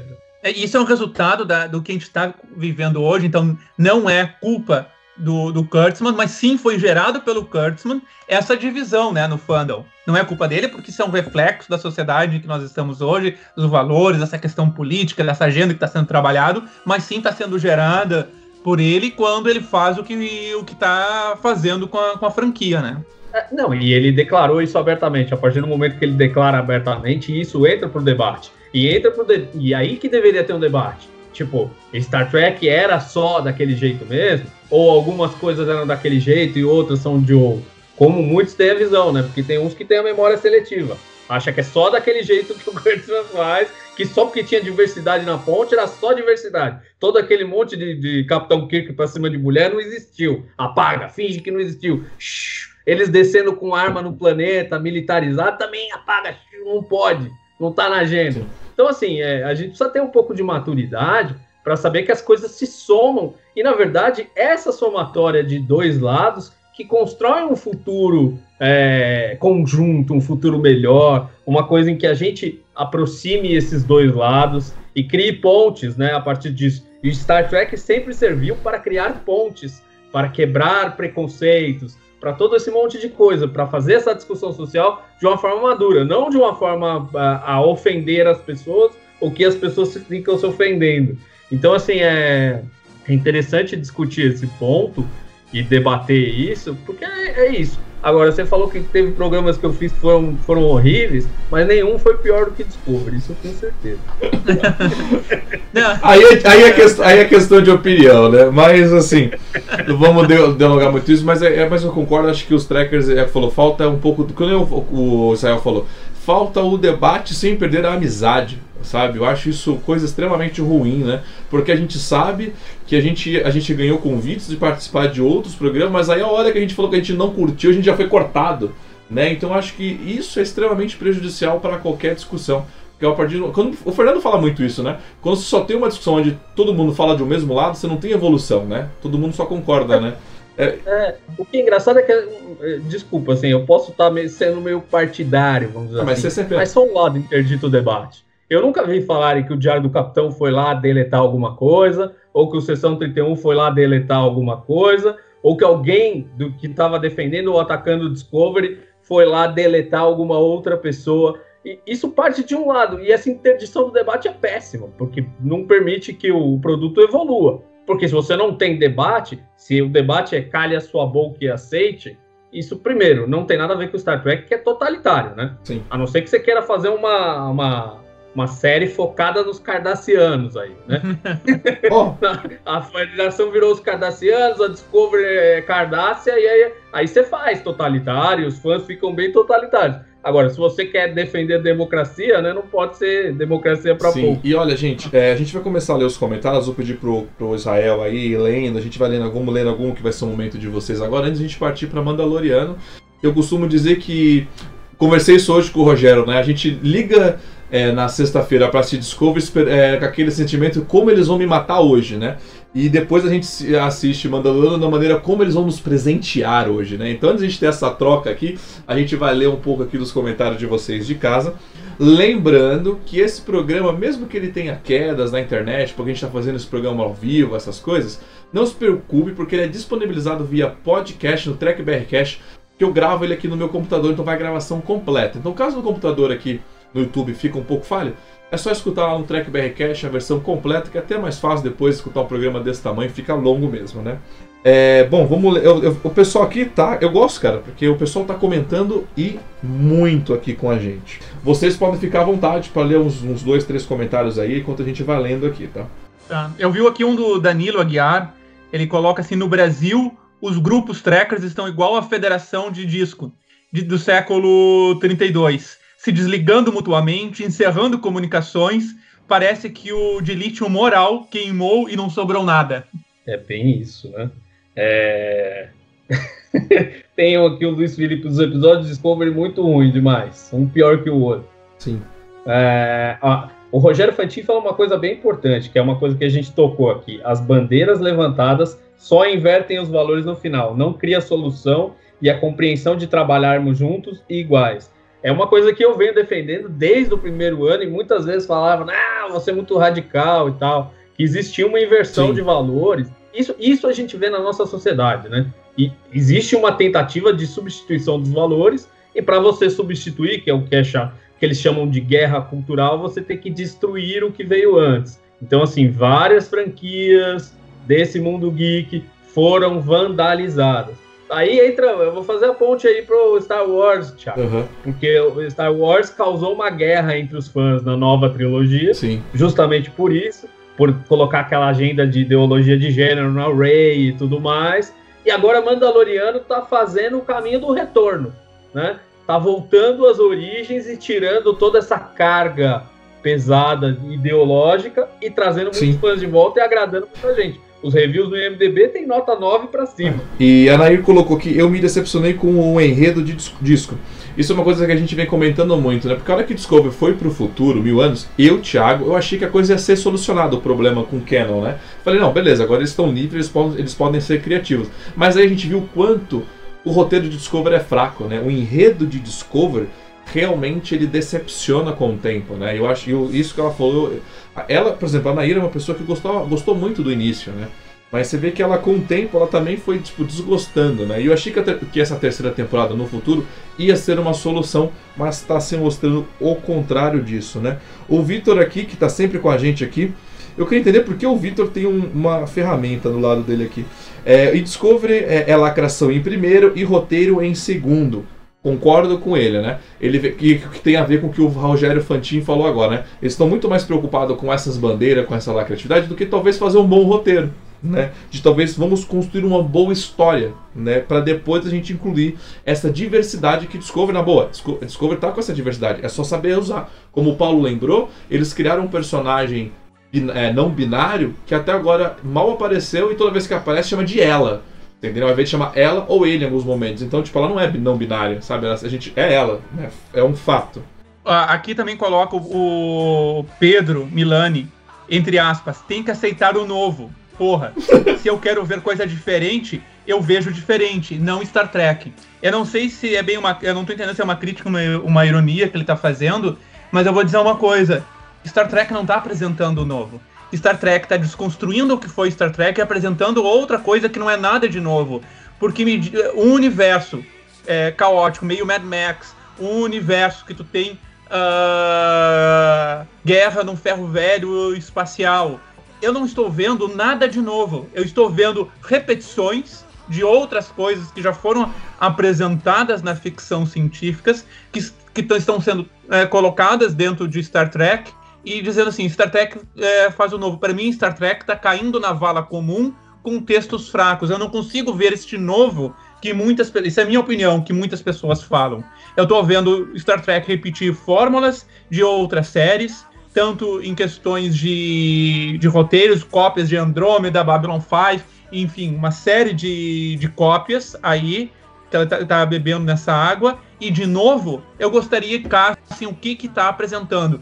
Eu não estou falando na série separada, porque nem isso é novo se a gente pensar em algumas tecnologias que a gente já viu em outras séries. Né? Então, quem diz para mim assim, ah, tem que aceitar o novo, aponte o que tem de novo em Star Trek Discovery, que já não é uma cópia de outras coisas que a gente já viu na ficção científica. Sim, e eu, só lembrando, a Enterprise J ela, eu, você pega o design dela e compara com o que você vê de naves no design do, do, do Kurtzman, cara, a Enterprise J dá no chinelo de, de design tipo futurístico. E lembrando, a Enterprise J ela viaja em dobra e ela viaja entre dimensões, tá? Tipo, você quer um negócio bacana, ela viaja entre dimensões. Eu te pergunto, até agora isso foi mostrado? Não, isso não foi mostrado. Então assim, você vê como esse, essa questão que ele falou, o novo. Que novo, brother? Sabe? Onde vocês podem ser novo, vocês não vão nesse pé. E, e, os personagens não são novos no sentido de se você pensar, imagine que um cara do ano 1000 veio parar aqui em 2020, vai. O ano 1020 veio parar em 2020. Cara, o choque cultural disso é gigantesco. O choque cultural, tecnológico, de pensamento humano, a barbaridade, várias coisas e que a humanidade até agora tem evoluído. Vamos dizer que a gente está menos bárbaro do que já esteve. Então a tendência é a gente continuar essa curva de estar menos bárbaro do que já esteve.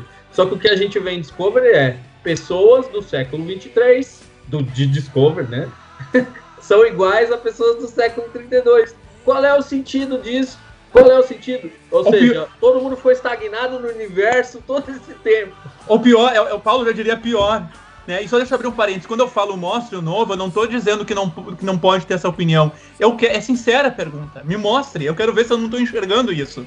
Né? O Paulo falou de pessoas do século 32 igual ao 23. Nesse ponto eu discordo um pouquinho do Paulo, porque eles chegaram no século 32 e encontraram pessoas igual ao século 20. 21. É, exato, exato. Não, e as do século 23 são iguais. Na, na verdade, eu, eu, eu, particularmente acho que as pessoas de Discovery elas são piores do que as do século 20 e do século 21 agora. Eu acho. Eu acho a Michael. Eu não conheço ninguém nem parecido com a Michael. Assim, em termos de rebeldia, choradeira, a gente tem alguns exemplos que a gente pode pensar, mas quem são, quem são as. Quem são a, a, o espelho? O Felipe Neto, o espelho? Não, cara, eu não sei, brother. A questão é que a questão do que é referente a isso é que a live deu uma quedinha agora, tá, gente? Uma queda monstro, peraí. Só um Alguém minutinho. derrubou a live. Derrubaram a Alguém live. derrubou a live, peraí.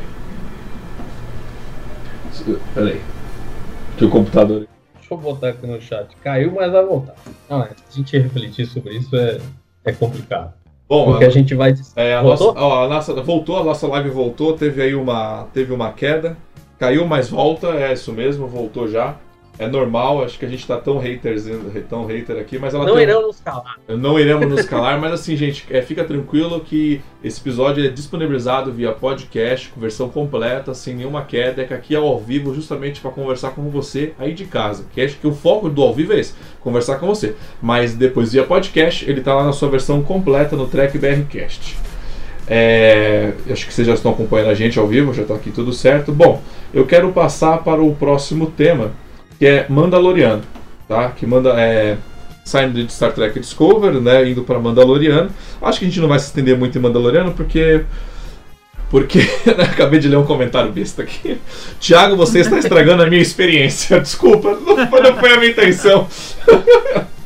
Não é minha intenção, eu juro que não é. Eu, eu, tava, eu tava procurando aqui quem é que comentou antes, falou que o Israel tá virando hater de Discovery, o que fazem? Agora não me lembro quem é que comentou isso. Não, não tô virando hater, eu, sempre, eu, eu só sou crítico.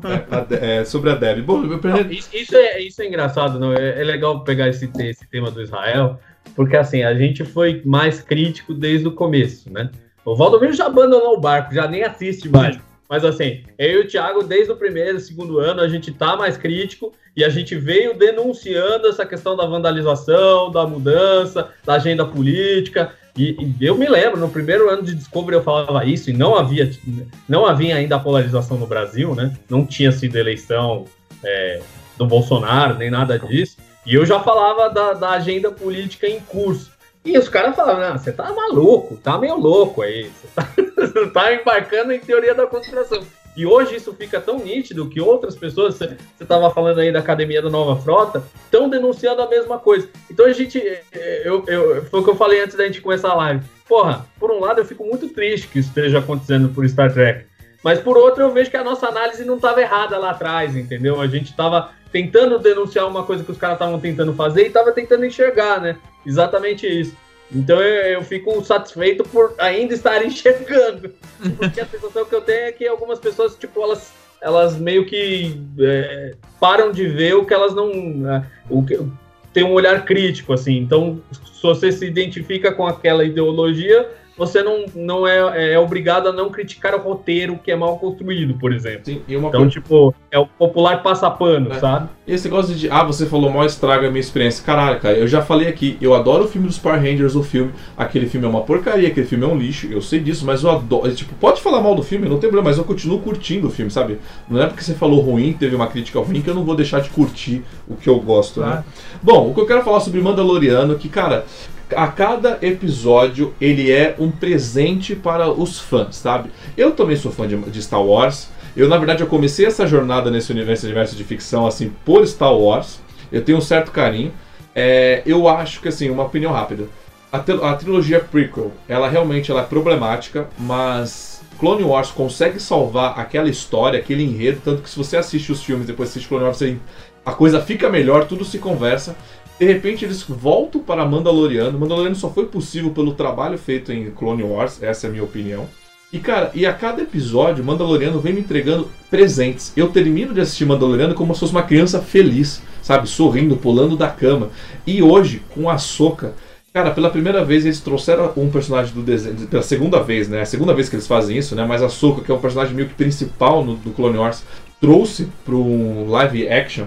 Cara, e foi um episódio tão bom, sabe? Tão bem feito, tão construído ali, um episódio rápido. O Mandaloriano, ele é o principal do seriado, é, como a Michael, o principal de Discovery, mas no seriado ele é derrotado, ele é, é fraco, ele não é o melhor, sabe? Ele tem desafios a ser enfrentado. Isso é uma coisa que eu gosto muito de Mandaloriano.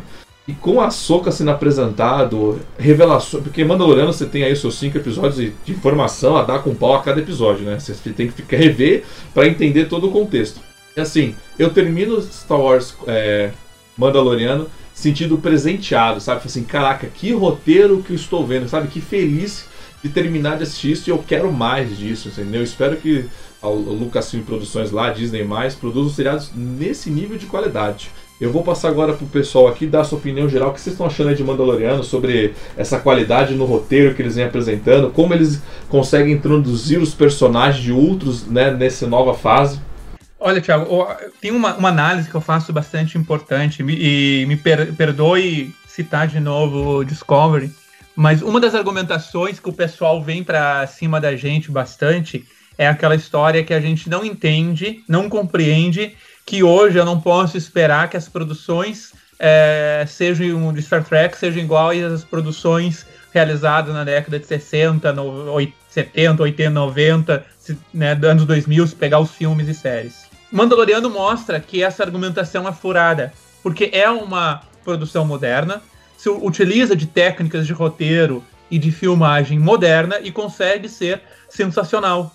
E, e, e, não é uma questão só de opinião de poucos. A grande maioria está curtindo.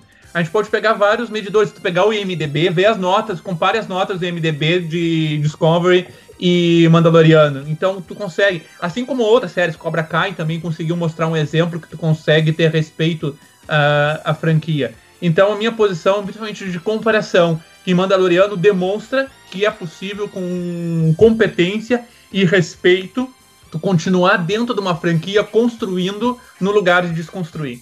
Não, e pegando o gancho no que o Israel falou, é, Star Wars historicamente é muito mais veloz do que Star Trek. É uma dinâmica muito mais rápida e de guerra e de tudo, né, de aventura. E mesmo assim eles conseguiram fazer uma série que respeita isso, mas ao mesmo tempo é um deleite meio contemplativo. Se você reparar, os diálogos eles não são tão grandes em Mandaloriano há muito tempo de contemplação, de você se sentir no ambiente, de você estar imerso naquele universo, de você reparar os detalhes das naves e os, os detalhes clássicos, dos planetas clássicos. Então, assim, é, Mandaloriano é uma grande, uma grande obra de arte, assim, para o fandom de Star Wars. Eu considero dessa forma. Eu não assisti esse último episódio de Jedi ainda, mas eu, eu tenho assistido todos, assim, devo assistir ele hoje ou amanhã, entre hoje e amanhã, mas olha, tem sido um presente para os fãs. E até é uma coisa que eu e o Thiago comentamos é que a gente assiste Discovery e em seguida assiste assiste Mandaloriano para acalmar o coração, né? Que aí você já, já você sai bem. Tipo, a, a, a, minha a vez que eu reparei que eu saía bem da série mesmo é quando terminava e eu começava. Tan, tan, tan, tan, tan, tan, tan, você já está imerso na trilha, né? Você já está sentindo aquilo emocionalmente. Então, isso é, dialoga muito com o fã ou quem gosta desse tipo de material, né? Então, assim, é, é, o contraste é tão grande que eu recomendo. Quem quer assistir Discovery, assiste Mandaloriano em seguida, que aí fica um pouco mais calmo, fica menos crítico, acalma o coração e fica feliz porque assim, é uma série espetacular e, e visualmente ela merece todos os prêmios possíveis também. Sim. Ela é visualmente rica, o roteiro é rico, não precisa ser uma correria e as coisas absolutamente desconstruídas, e ainda tem coisa fofa, apelativa como Baby Yoda. Então, assim, ela, é, ela é meio completa. Eu, eu considero Mandaloriano um seriado completo. É, é quando o apelativo funciona, né? Sim, é. sim. Eu, eu concordo, acho que o Mandaloriano ele consegue ser completo porque ele consegue. Ele é um seriado que ele te abraça, né? Ele consegue te abraçar e te trazer para dentro. Porque é Mandaloriano, eu boto play aqui, né? Porque eu assisto, não assisto no Disney mais, né? Eu, eu sabe que eu não tenho problema de falar essas coisas. E eu dou play, eu não pulo, por exemplo, a introdução, sabe? Eu não pulo a vinheta e, e eu vou até o final. Sabe quando você vai até o final da musiquinha, até o final dos créditos, porque você tá tão feliz com aquilo lá que você não eu quer também. acabar. Você quer escutar música, você quer ver a, a arte conceitual do seriado.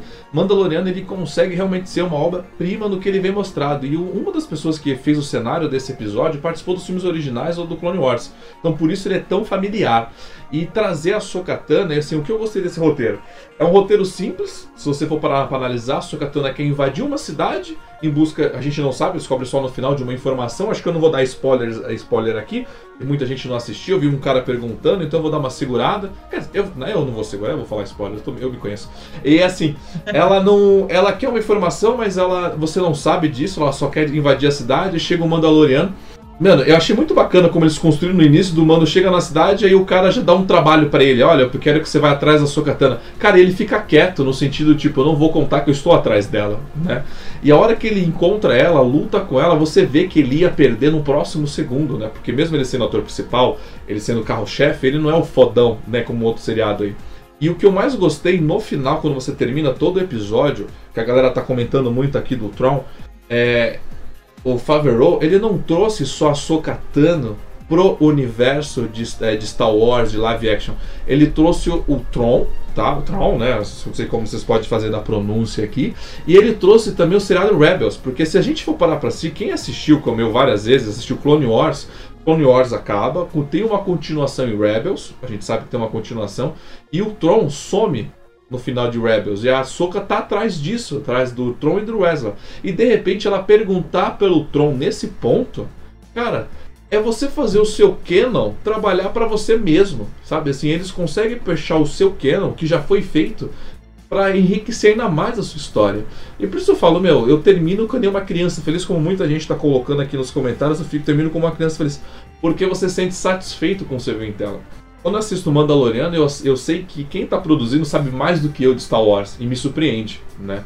E é por isso que eu, meu, cada vez meu, eu fico esperando. Tanto que eu acordo logo cedo, eu já fico pe pegando o link de, de Mandaloriano, porque eu não quero tomar um spoiler, sabe? Eu não quero tomar uma informação que é não, indesejada. Já Discovery, cara, já tô, na quinta-feira à noite eu já tô vendo o trailer do próximo episódio, sem sair o episódio desse dia. Tô nem aí para isso, eu já tô cagando, assim, eu não tô preocupado. Mas Mandaloriano eu faço questão de assistir porque eu já quero comentar.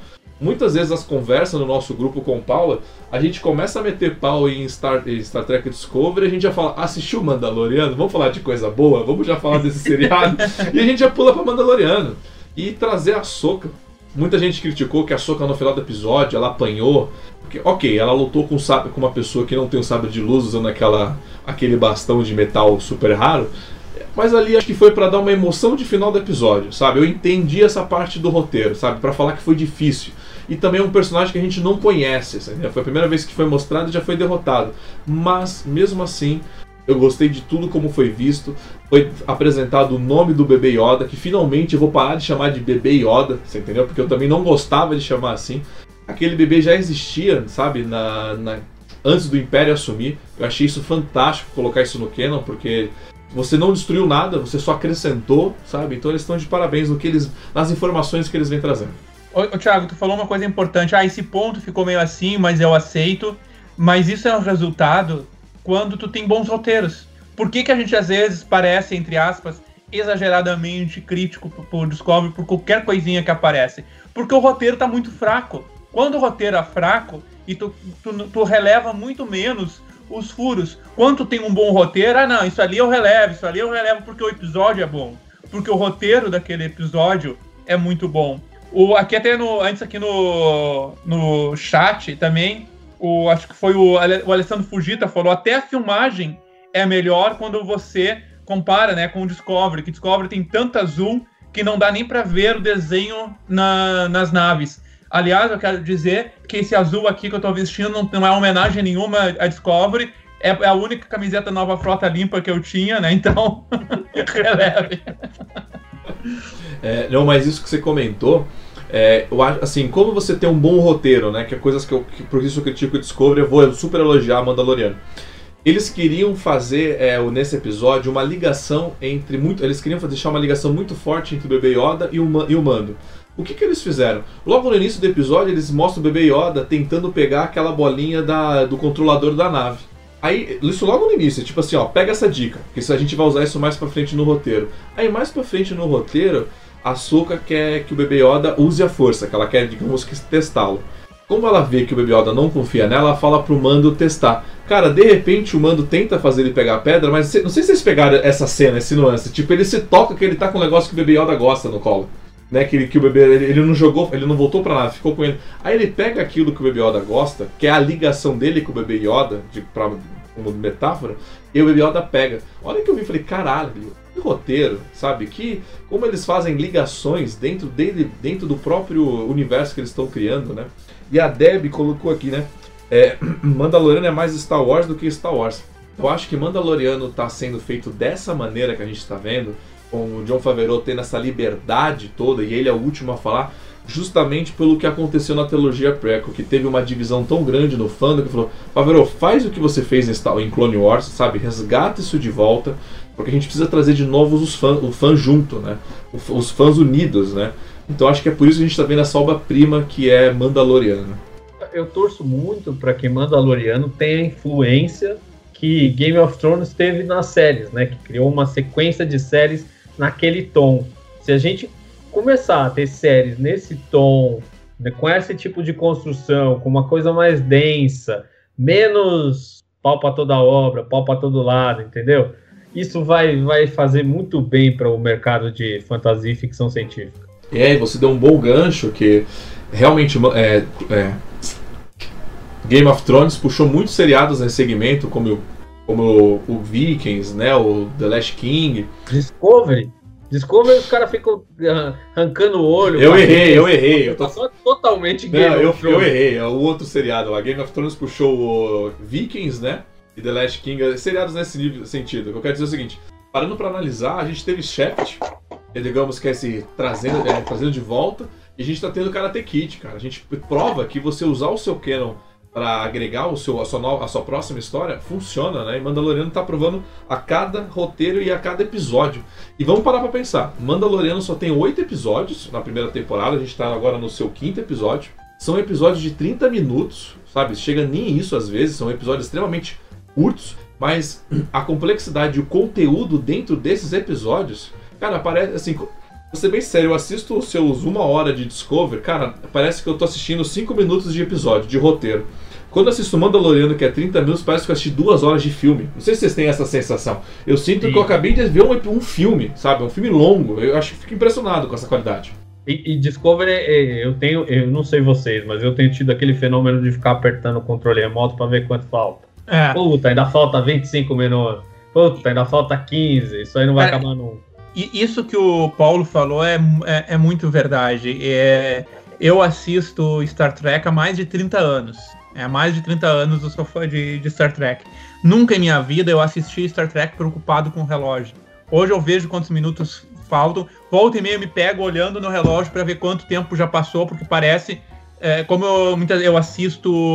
Eu, eu não pego, eu deixo para sair na, na, Netflix e assisto de madrugada ali antes de, de sair de casa.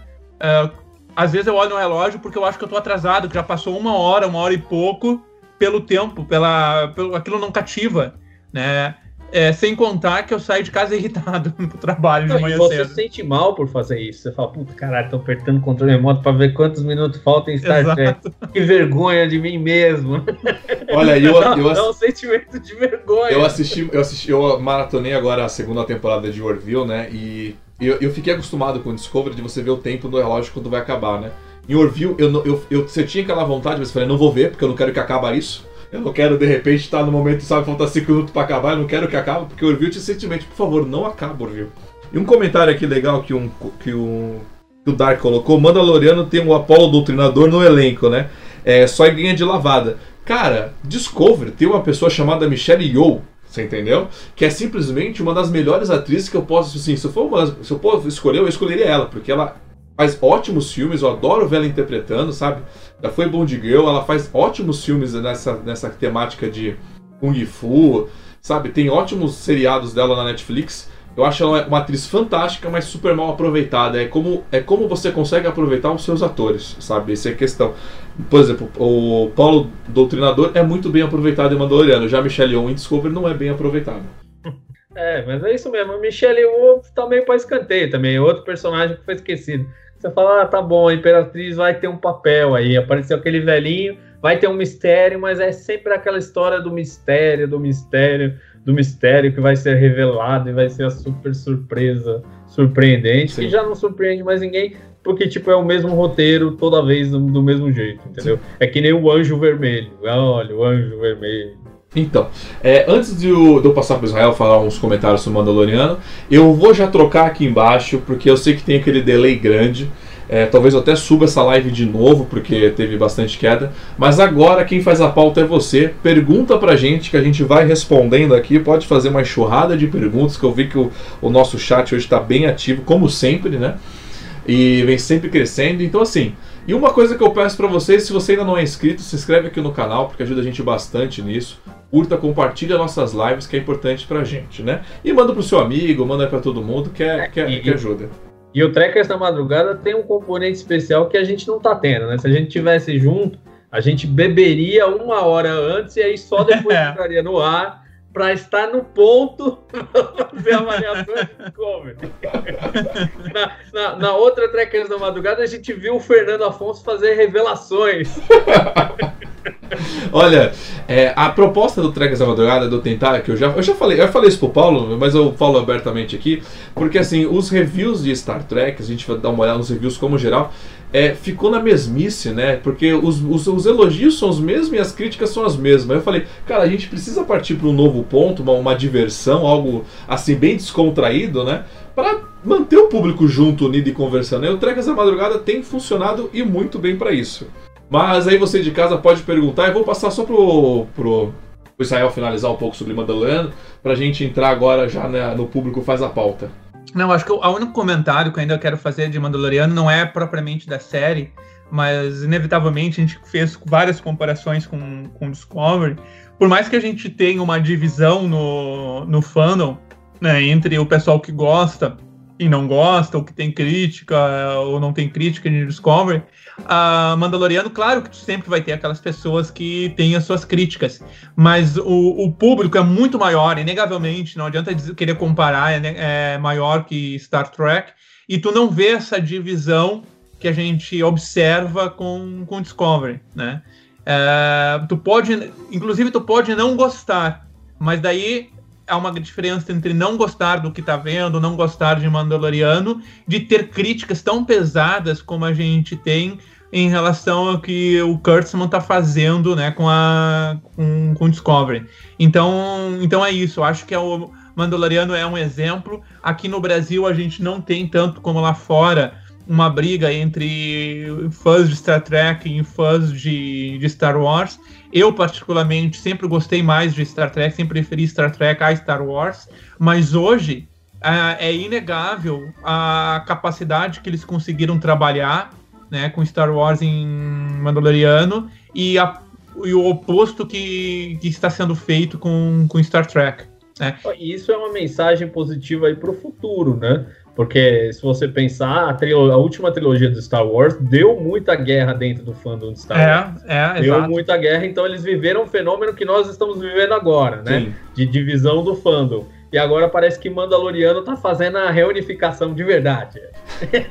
a reunificação aí Olha... positiva do fandom de Star Wars. A Disney acho que não achou uma boa ideia ficar dividindo os fãs no meio para sempre. Então, quem sabe no futuro aí uma visão meio tracker, né? É. Eu, e, e, você estava falando, eu sempre preferi mais Star Trek do que Star Wars. Eu não só sempre preferi mais Star Trek do que Star Wars, como sempre disse para quem me perguntava qual era a diferença, que Star Trek era muito mais inteligente e era um, um seriado ou um filme mais inteligente do que Star Wars. Star Wars é para você assistir e se divertir. Star Trek é para você pensar e agregar para sua vida. Eu é. sempre fiz essa separação. E hoje eu vejo o contrário. Hoje eu vejo o Mandaloriano fazendo você refletir sobre muitas coisas, descobre você olhar e falar, bom, é isso. Eu... Embora eu concorde contigo, Paulo, nessa questão de ser muito mais cerebral Star Trek, né? Mas para o pessoal que gosta de Star Wars não, não achar que eu estou menosprezando, é, depois de um tempo eu, eu, fiz até uma outra comparação.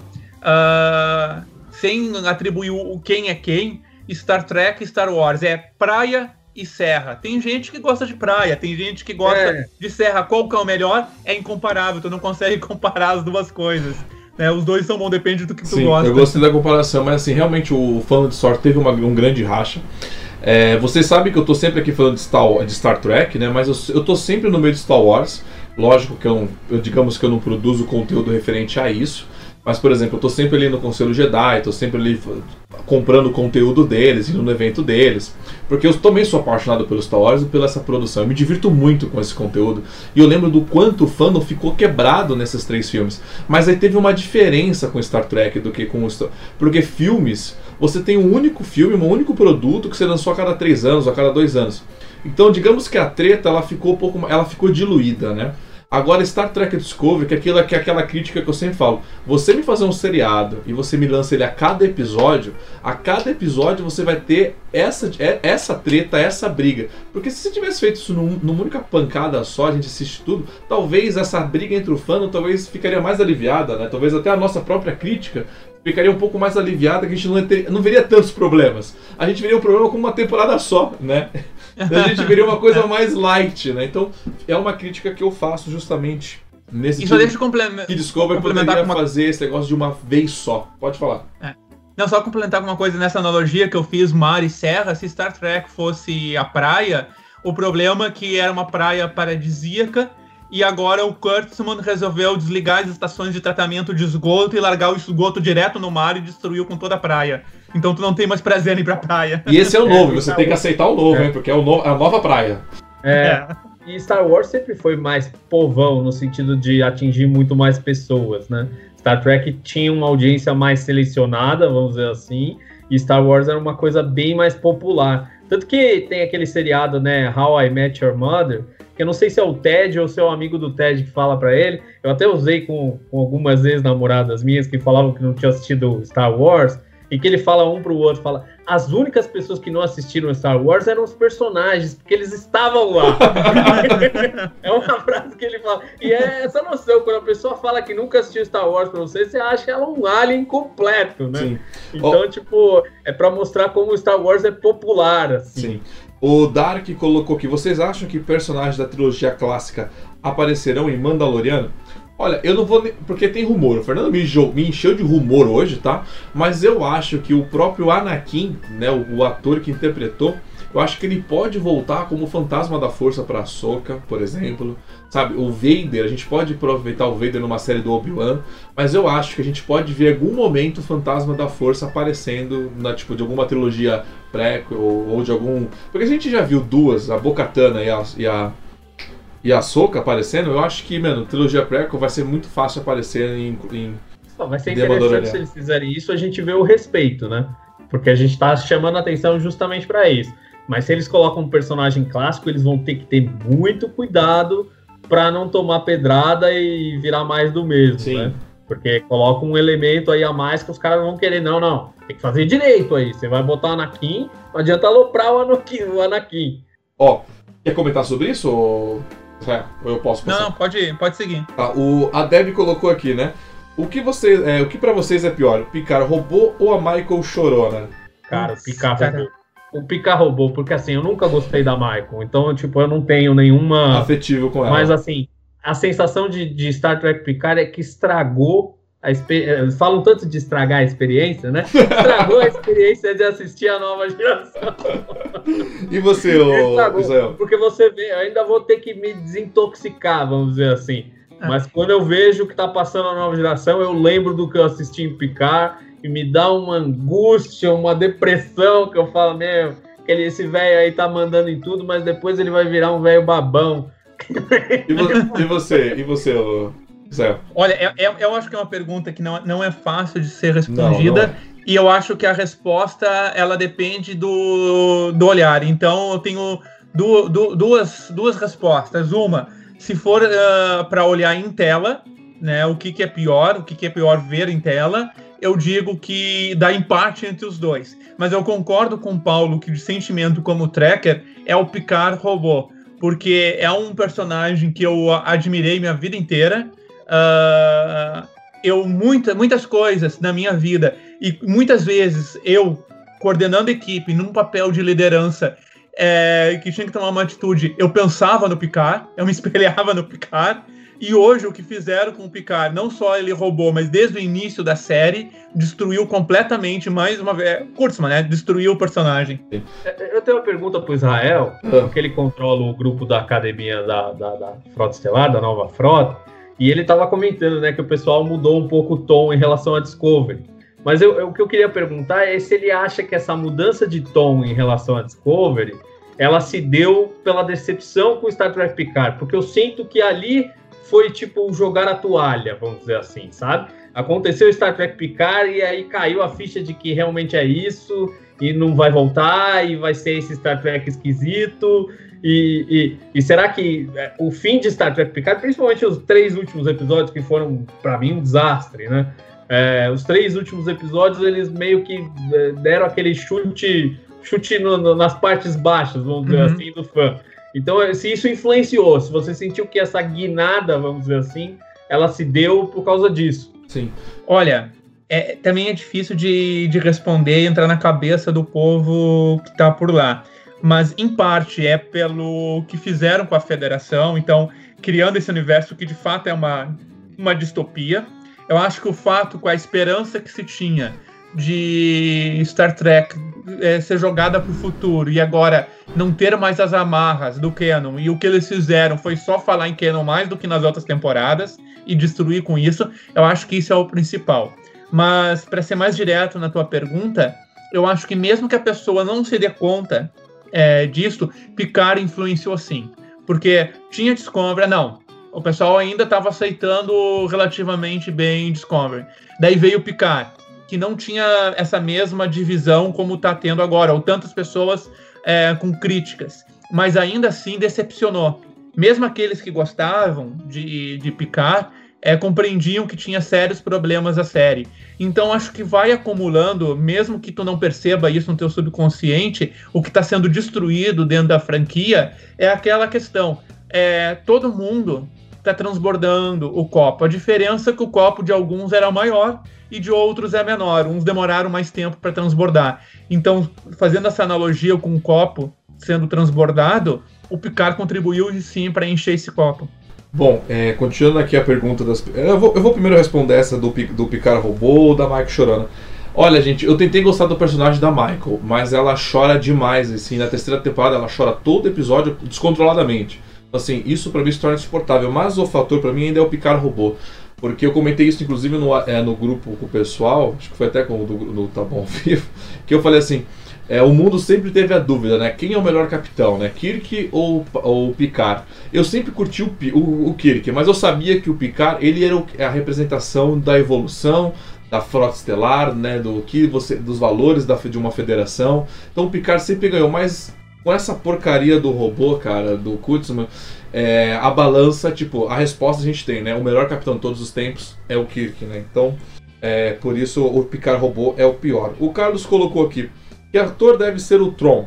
Cara, uma, eu posso explicar isso melhor mais pra frente, mas eu conheci, eu conheci Timothy Zahn e uma das conversas que eu tava, que a galera falou, Timothy Zahn revelou o nome do cara que, é, sem querer, ele revelou, tipo, ah, perguntaram pra ele quem você faria, se você escolhesse para faria o nome do, para ser o Tron. Ele falou o nome do, do cara e o cara dublou, por exemplo, tipo, isso foi tipo 5 anos antes. Ele dublou o Tron no, Clone, no Rebels, por exemplo. Então eu acho que essa galera já tá escolhida. E se um dia for ter o Tron para interpretar, vai ser o cara que realmente dublou a voz dele no clone, é, no, na seriado Rebels. Tá? Tem uma pergunta aqui do, do Vitor. Ah. Acho interessante a gente debater. Vocês não acham que o Pike vai ser uma série feita para quem não gostou de Discovery? Assim agradando todos? É, tem, tem, essa teoria, né? Inclusive dizem que o Kurtzman não está envolvido com esse projeto, que seria o Akiva Goldsman, que ia ser o, o, o chefe aí da, do Strange New Worlds. Mas eu não sei, viu? Eu não sei, porque a gente achou que isso ia acontecer em Picard e não aconteceu. É. Ah, vai ser a série para os fãs mais velhos. Então a gente já, já foi vendido essa mentira uma vez. Como já foi vendido que ia ser tudo canônico e tudo não encaixava nada com nada. Então, assim, todas essas afirmações eu não, boto uma fé, não. Até porque eles vão ter o Spock para vandalizar pra caramba aí, né? Se eles fizerem Strange New Worlds, podem vandalizar o Kirk. Já flertaram com vandalizar o Kirk também. Entendeu? Já, já tiveram rumores de vandalização do personagem. Então, assim, é. Eu, eu não acredito nisso. Eu não acredito mais. Eu acho que sobre, como diz o Valdomiro, sobre essa administração não tem é, mais jeito. E isso que o Paulo falou, eu acho engraçado que uma, vieram aí com um caribinho de fake news, mas fake news é quando um fato é distorcido. E se a gente parar para analisar todas as propagandas feitas pela própria CBS, ela mesma é a maior propagadora de fake news. Porque falou que Discovery, lembra disso? O início? Discovery ia ser né, 10 anos antes do Kirk e ia ligar totalmente né, a, a porcaria da série clássica, vocês lembram? Que foram um negócio desse é. que eles falaram? E esse é o maior fake news, cara. Eles destruíram tudo e completamente. E eu acho que Pike só vão fazer Pike porque o, é, o seriado né, do Strange Worlds, porque o Pike simplesmente roubou a cena em, na segunda temporada. Mesmo eles fazendo aquela forçação de barra, como a gente assistiu, o Pike ele roubava a cena. É só por isso, porque aquilo vende. O que, que vendeu na segunda temporada, meus amigos? Foi o Pike no uniforme amarelo, naquela, naquele, naquela calça apertadinha. Foi aquilo que vendeu. E o Pike roubou a cena porque foi, foi o personagem que não foi distorcido. Sim. Exato. Se você reparar, foi o personagem que não foi distorcido. É o foi o personagem de Star Trek dentro dessa série que a gente tá vendo aí. Foi o único. Eu, eu concordo com o Paulo, e apesar de não ter sido distorcido ali, ter uma série Strange New eu não tenho. Eu não quero colocar expectativas para não me decepcionar. Eu não confio em quem está na administração agora, que de fato eles vão fazer isso. E só ainda um comentário, abrindo um parênteses, ah, o que o Thiago falou de, de fake news. É, é- hoje a gente está nessa onda tão ridícula. Fake news é detes- detestável, mas fake news é tu do nada inventar algo para causar uma, uma, uma polêmica, sabe? De uma forma deliberada. Ah, rumores, é, especulações, isso a gente pode fazer. é, ainda bem que diminuiu até um pouco dessa história de, de fake news, mas a gente pode aqui especular. Isso que a gente está fazendo agora, em dizer, não, olha, sempre, me- sempre mentiram, mentiram várias vezes, então eu não tenho esperança. Uh, a, há pouco tempo atrás, tu falava isso, já transformava numa fake news. Né? E no momento que a gente está falando, olha, gente, tem um rumor aí. No momento que tu fala que tem um rumor, tu não é fake news. né? Eu até brincava, existe uma. eu vou puxar agora para uma lógica vulcana. Se tu afirmas que existe um rumor em relação a uma notícia e transmite esse rumor e alguém te acusa de fake news e esse teu rumor é mentira, não foi fake news, porque tu falou que era rumor. Fake news foi a pessoa. A gente já desconstruiu essa história aí da fake news e a gente sabe que isso é usado de uma forma muito covarde para colocar um carimbo, entendeu? Como você tá falando uma coisa que não agrada a pessoa, ela vem e coloca o carimbo e você, é você que fica fazendo fake news aí. Então é assim, esse tipo de coisa é meio e assim, fake news, vamos contar, né? Desde a fofoqueira da rua, sempre existiu a fake news da fofoqueira da rua que é rumor, que é fofoca. No fim das contas, tudo isso é fofoca. Sim. Então tem uma fofoca lá que diz que o Kurtzman não vai cuidar de Strange New Worlds, mas a gente não sabe. E, e a gente não sabe se uma nova direção eventualmente É. ia mudar tudo, né? É, porque. Fake news, é, fake news é tu dizer assim, tal clube amanhã tá fechando, então vocês todos cancelem suas, suas inscrições no clube, porque vocês vão tomar um- uma bomba e prejudica o clube. Olha, amanhã ninguém acessa o canal do, do Thiago, porque não vai ter trackers na madrugada, os caras cancelaram. Isso é fake news, é os caras querendo lançar uma notícia para te prejudicar. Esse- isso é a a fake news detestável. Agora o que a gente faz aqui é discutir Star Trek. Né? E concordo com é é a questão do, do carimbo. E muitas vezes as pessoas que querem dar o carimbo, como já aconteceu, né, deram notícias baseadas simplesmente em rumores que não se confirmaram e até hoje sustentam como verdade. Em tweets. Em tweets, além, é. em tweets. Te- Não são É. rumores. É que, a gente, é que eu e o Paulo a gente já falou que a gente vai ficar quieto, mas daria pra fazer uns fake news monster do outro lado. Se, você, se você for atrás, teve gente que disse que, olha, Lordex ia ser exibido mundialmente e o contrato estava prestes a ser assinado. É. É, aguarde, aguarde aí que vai. vai Agora você falando isso, agora você hoje, falando sabe? isso, vão tirar a matéria do ar, né? Entra lá e dá o print depois. Ó, vamos lá. Ghost Fighter colocou aqui. É, pergunta: qual será o alcance real da Federação no século 32? Eles falaram no universo mais. É, eles falaram em universo, mas talvez não possam sair do quadrante. Será que os quadrantes Delta e Gama também estão sem de lítio? Cara, eu acho que assim. É, os roteiristas de Discovery, eles, eles não assistiram Voyager, cara. Então, assim, você pensou muito mais do que os roteiristas, cara. Você não, não vai muito longe, porque eles não conseguiram entender ainda o Não. quadrante, o, o próprio quadrante. Eu ia falar a mesma É, é. coisa. Eu falei, eles nem sabem o que que é quadrante, cara. Thiago, Falar que é quadrante alfa, eles não vão saber. Thiago, fala pra eles não estragarem a experiência do Kurtzman. É. Eles tragam a exper- eles, cara, ele- relaxa, eles não entendem. Eles não entendem Pra nem eles, o próprio. eles- quadrante é toda a galáxia. Eles não conseguem entender a próprio, o, próprio, o próprio canon deles, brother, de recristalização de, de lítio. E outra coisa, a gente tá num futuro, lembra? Um futuro onde tem a matéria lá reprogramável, onde o, o- nesse último episódio o, o almirante anda numa ponte que vai se reconstruindo. Vocês conseguem entender que o motor de esporo pode ser duplicado, digamos que quase instantaneamente? Sabe, isso poderia já ser espalhado para todos os motores da nave? E tipo, eles seguram essa, essa informação, essa tecnologia? É, é ridículo. Sem falar que viajar pelo Sporo Drive você prejudica a rede micelial. Isso foi dito na segunda temporada. É. E outra, né? Se tu não tem mais a tecnologia, ou tu não tem mais de lítio para viagem de dobra, a, se, eu sou, se eu sou um almirante, a última coisa que eu vou fazer é deixar essa nave sair da sede até eu conseguir desvendar essa tecnologia não. e replicar. Não, e vocês lembrem que na primeira temporada a Discovery teve que fazer vários ajustes para conseguir viajar na rede micelial. E agora ela reformou e ela não teve que fazer ajuste nenhum. Aumentou o tamanho da nave, botou as nacelles para o lado. Não teve ajuste nenhum que ela teve que fazer ali de cálculos matemáticos. Eu não sei se vocês lembram do Stamets fazendo vários cálculos matemáticos para viajar e tal, não é. sei o quê. Agora ela, as nacelles estão soltas. Eu, eu, acho que eles ainda vão perder as nacelles dentro da rede micelial. Não, e, e, e, só, e, só, mais uma, e só mais uma. Ah, é, é, daí vão justificar. Não, mas é que a tecnologia ali se perdeu, não consegue ser replicada. Em uma semana, a Dira mudou toda a interface de comunicação do Stamets com a nave. É verdade, tá vendo? É, é mais um ponto para agregar o que eu falei, verdade.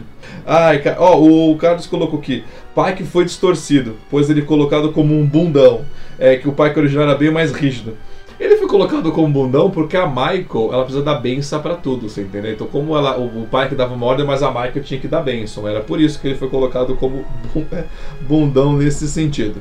É, então, mas o, o ator, mesmo assim, ele se sobressaiu, né? Sim. Pelas qualidades que eram colocadas pelo personagem original, e olha, o Pike não teve muito tempo em tela, teve muito pouco tempo em tela em Star Trek, mas pelas essas qualidades, ele encarnou. Você vê que o ator foi o que melhor casou com o personagem que a gente viu é, pegar um personagem clássico e refazer. Eu acho que foi o Anson Mount e deu um show, assim. Sim. É, principalmente aquela, aquela cena que a gente discutiu uns 20 minutos lá no Sessão 31, que, que ele vê ele morrendo na cadeira de rodas, lá, o futuro dele, ele vê ele todo ferrado. Aquela cena é especial, aquela cena valeu a pena ter assistido. Então, assim, é por isso que ele roubou a, a série e, e criou uma série dele mesmo. Porque os fãs ficaram desesperados e falaram, não, tem que fazer isso aqui, pelo amor de Deus, o cara é muito bom, né? Sim. Então é assim, mas quando a gente vê a construção total, a gente olha e fala, não, tem coisas que estavam erradas e tal. E é, e uma, e uma coisa que eu falo, que eu, eu venho brigando com muita gente desde o início, que muita gente fala que o visual TOS, né, o, visu, o visual original não funciona, não vende mais hoje, mas é impressionante toda vez que aparece a Enterprise clássica, sabe, o original clássico, como aquilo rouba qualquer cena, qualquer informação, é só você pegar como Tipo, parece que aquela cena da aparecendo na Enterprise no primeiro episódio, parece que ele roubou toda a temporada da nave aparecendo os uniformes coloridos, como aquilo. Lembra como roubou muita parte, com Sim. muitos comentários, sabe? O Pike. Então aquilo que tipo, não sustenta, e Mandaloriano prova isso. O design toso, o design clássico, aquela, a Enterprise daquele. Você pode achar tosco, achando lindo. Aquilo funciona e muito, você entendeu? E, e aquilo, e, e, o Pike provou para E se saiu o seriado do Pike, porque um dos rumores que tem é que o episódio piloto vai ser gravado e vai ser apresentado agora no começo do ano para ser aprovado. Eu acho que, eu assim, se for aprovar um troço desse, é um seriado que tem potencial, porque ele vai trabalhar com o que, com que funciona, sabe? Mesmo deles trabalhando na era Kurtzman, que eu não confio nessa era Kurtzman, mas é uma coisa que funciona. A Enterprise clássica, aquilo funciona pra cacete, assim, entendeu? Por exemplo, eu jogo Star Trek Online. A hora que Star Trek Online liberou a nave, a nave de a nave, a Enterprise que aparece em Discovery, eu comentei muito isso com o Ricardo. Eu falei, caraca, tá todo mundo usando essa nave. Sabe assim? É que vocês não jogam o jogo, mas assim, é impressionante como a galera comprou. De repente, de um dia por outro, ah. que apresentou, todo mundo começou a jogar com aquela é. nave. Porque funciona, o pessoal é gosta daquilo. Né? Não, eu vou dizer uma eu vou dizer uma coisa, Thiago. Eu não. Eu já joguei, eu tenho uma nave lá, faz acho que um ano, um ano e pouco que eu não entro em Star Trek Online. Uh, e não só isso, né? É, só para fazer um parênteses Star Trek Online, uh, tu tem arcos ali com roteiros impecáveis e com respeito ao canon. Sim. Os caras podiam dar aula de como fazer um roteiro. É, eu já joguei também, é interessante. Mas assim, o, dessa análise que o Thiago fez, o que eu acho é que é um aspecto emocional que pega, né? Porque como o Star Trek tem muitos episódios e muitas séries, a Enterprise tem uma importância emocional para todos nós. E não é só a importância emocional de gostar de um seriado, é a experiência com quem você assistiu esse seriado. Então tem muitas pessoas que não tem mais o pai junto mas se lembram de estar com o pai assistindo a Enterprise, a série clássica, ou mesmo a nova geração, entendeu? Então esses vínculos de vida, eles falam muito em tela e eles remetem a um sentimento seu pessoal de vida, né? De como você se tornou essa pessoa que hoje você é. Então quando você traz uma coisa nova, é como se você começasse do zero. Mas quando você pega uma Enterprise, ao mesmo tempo que você tem a responsabilidade de tratar aquilo do jeito certo, o cara já começa te adorando. E aí ou vai para baixo ou vai para cima.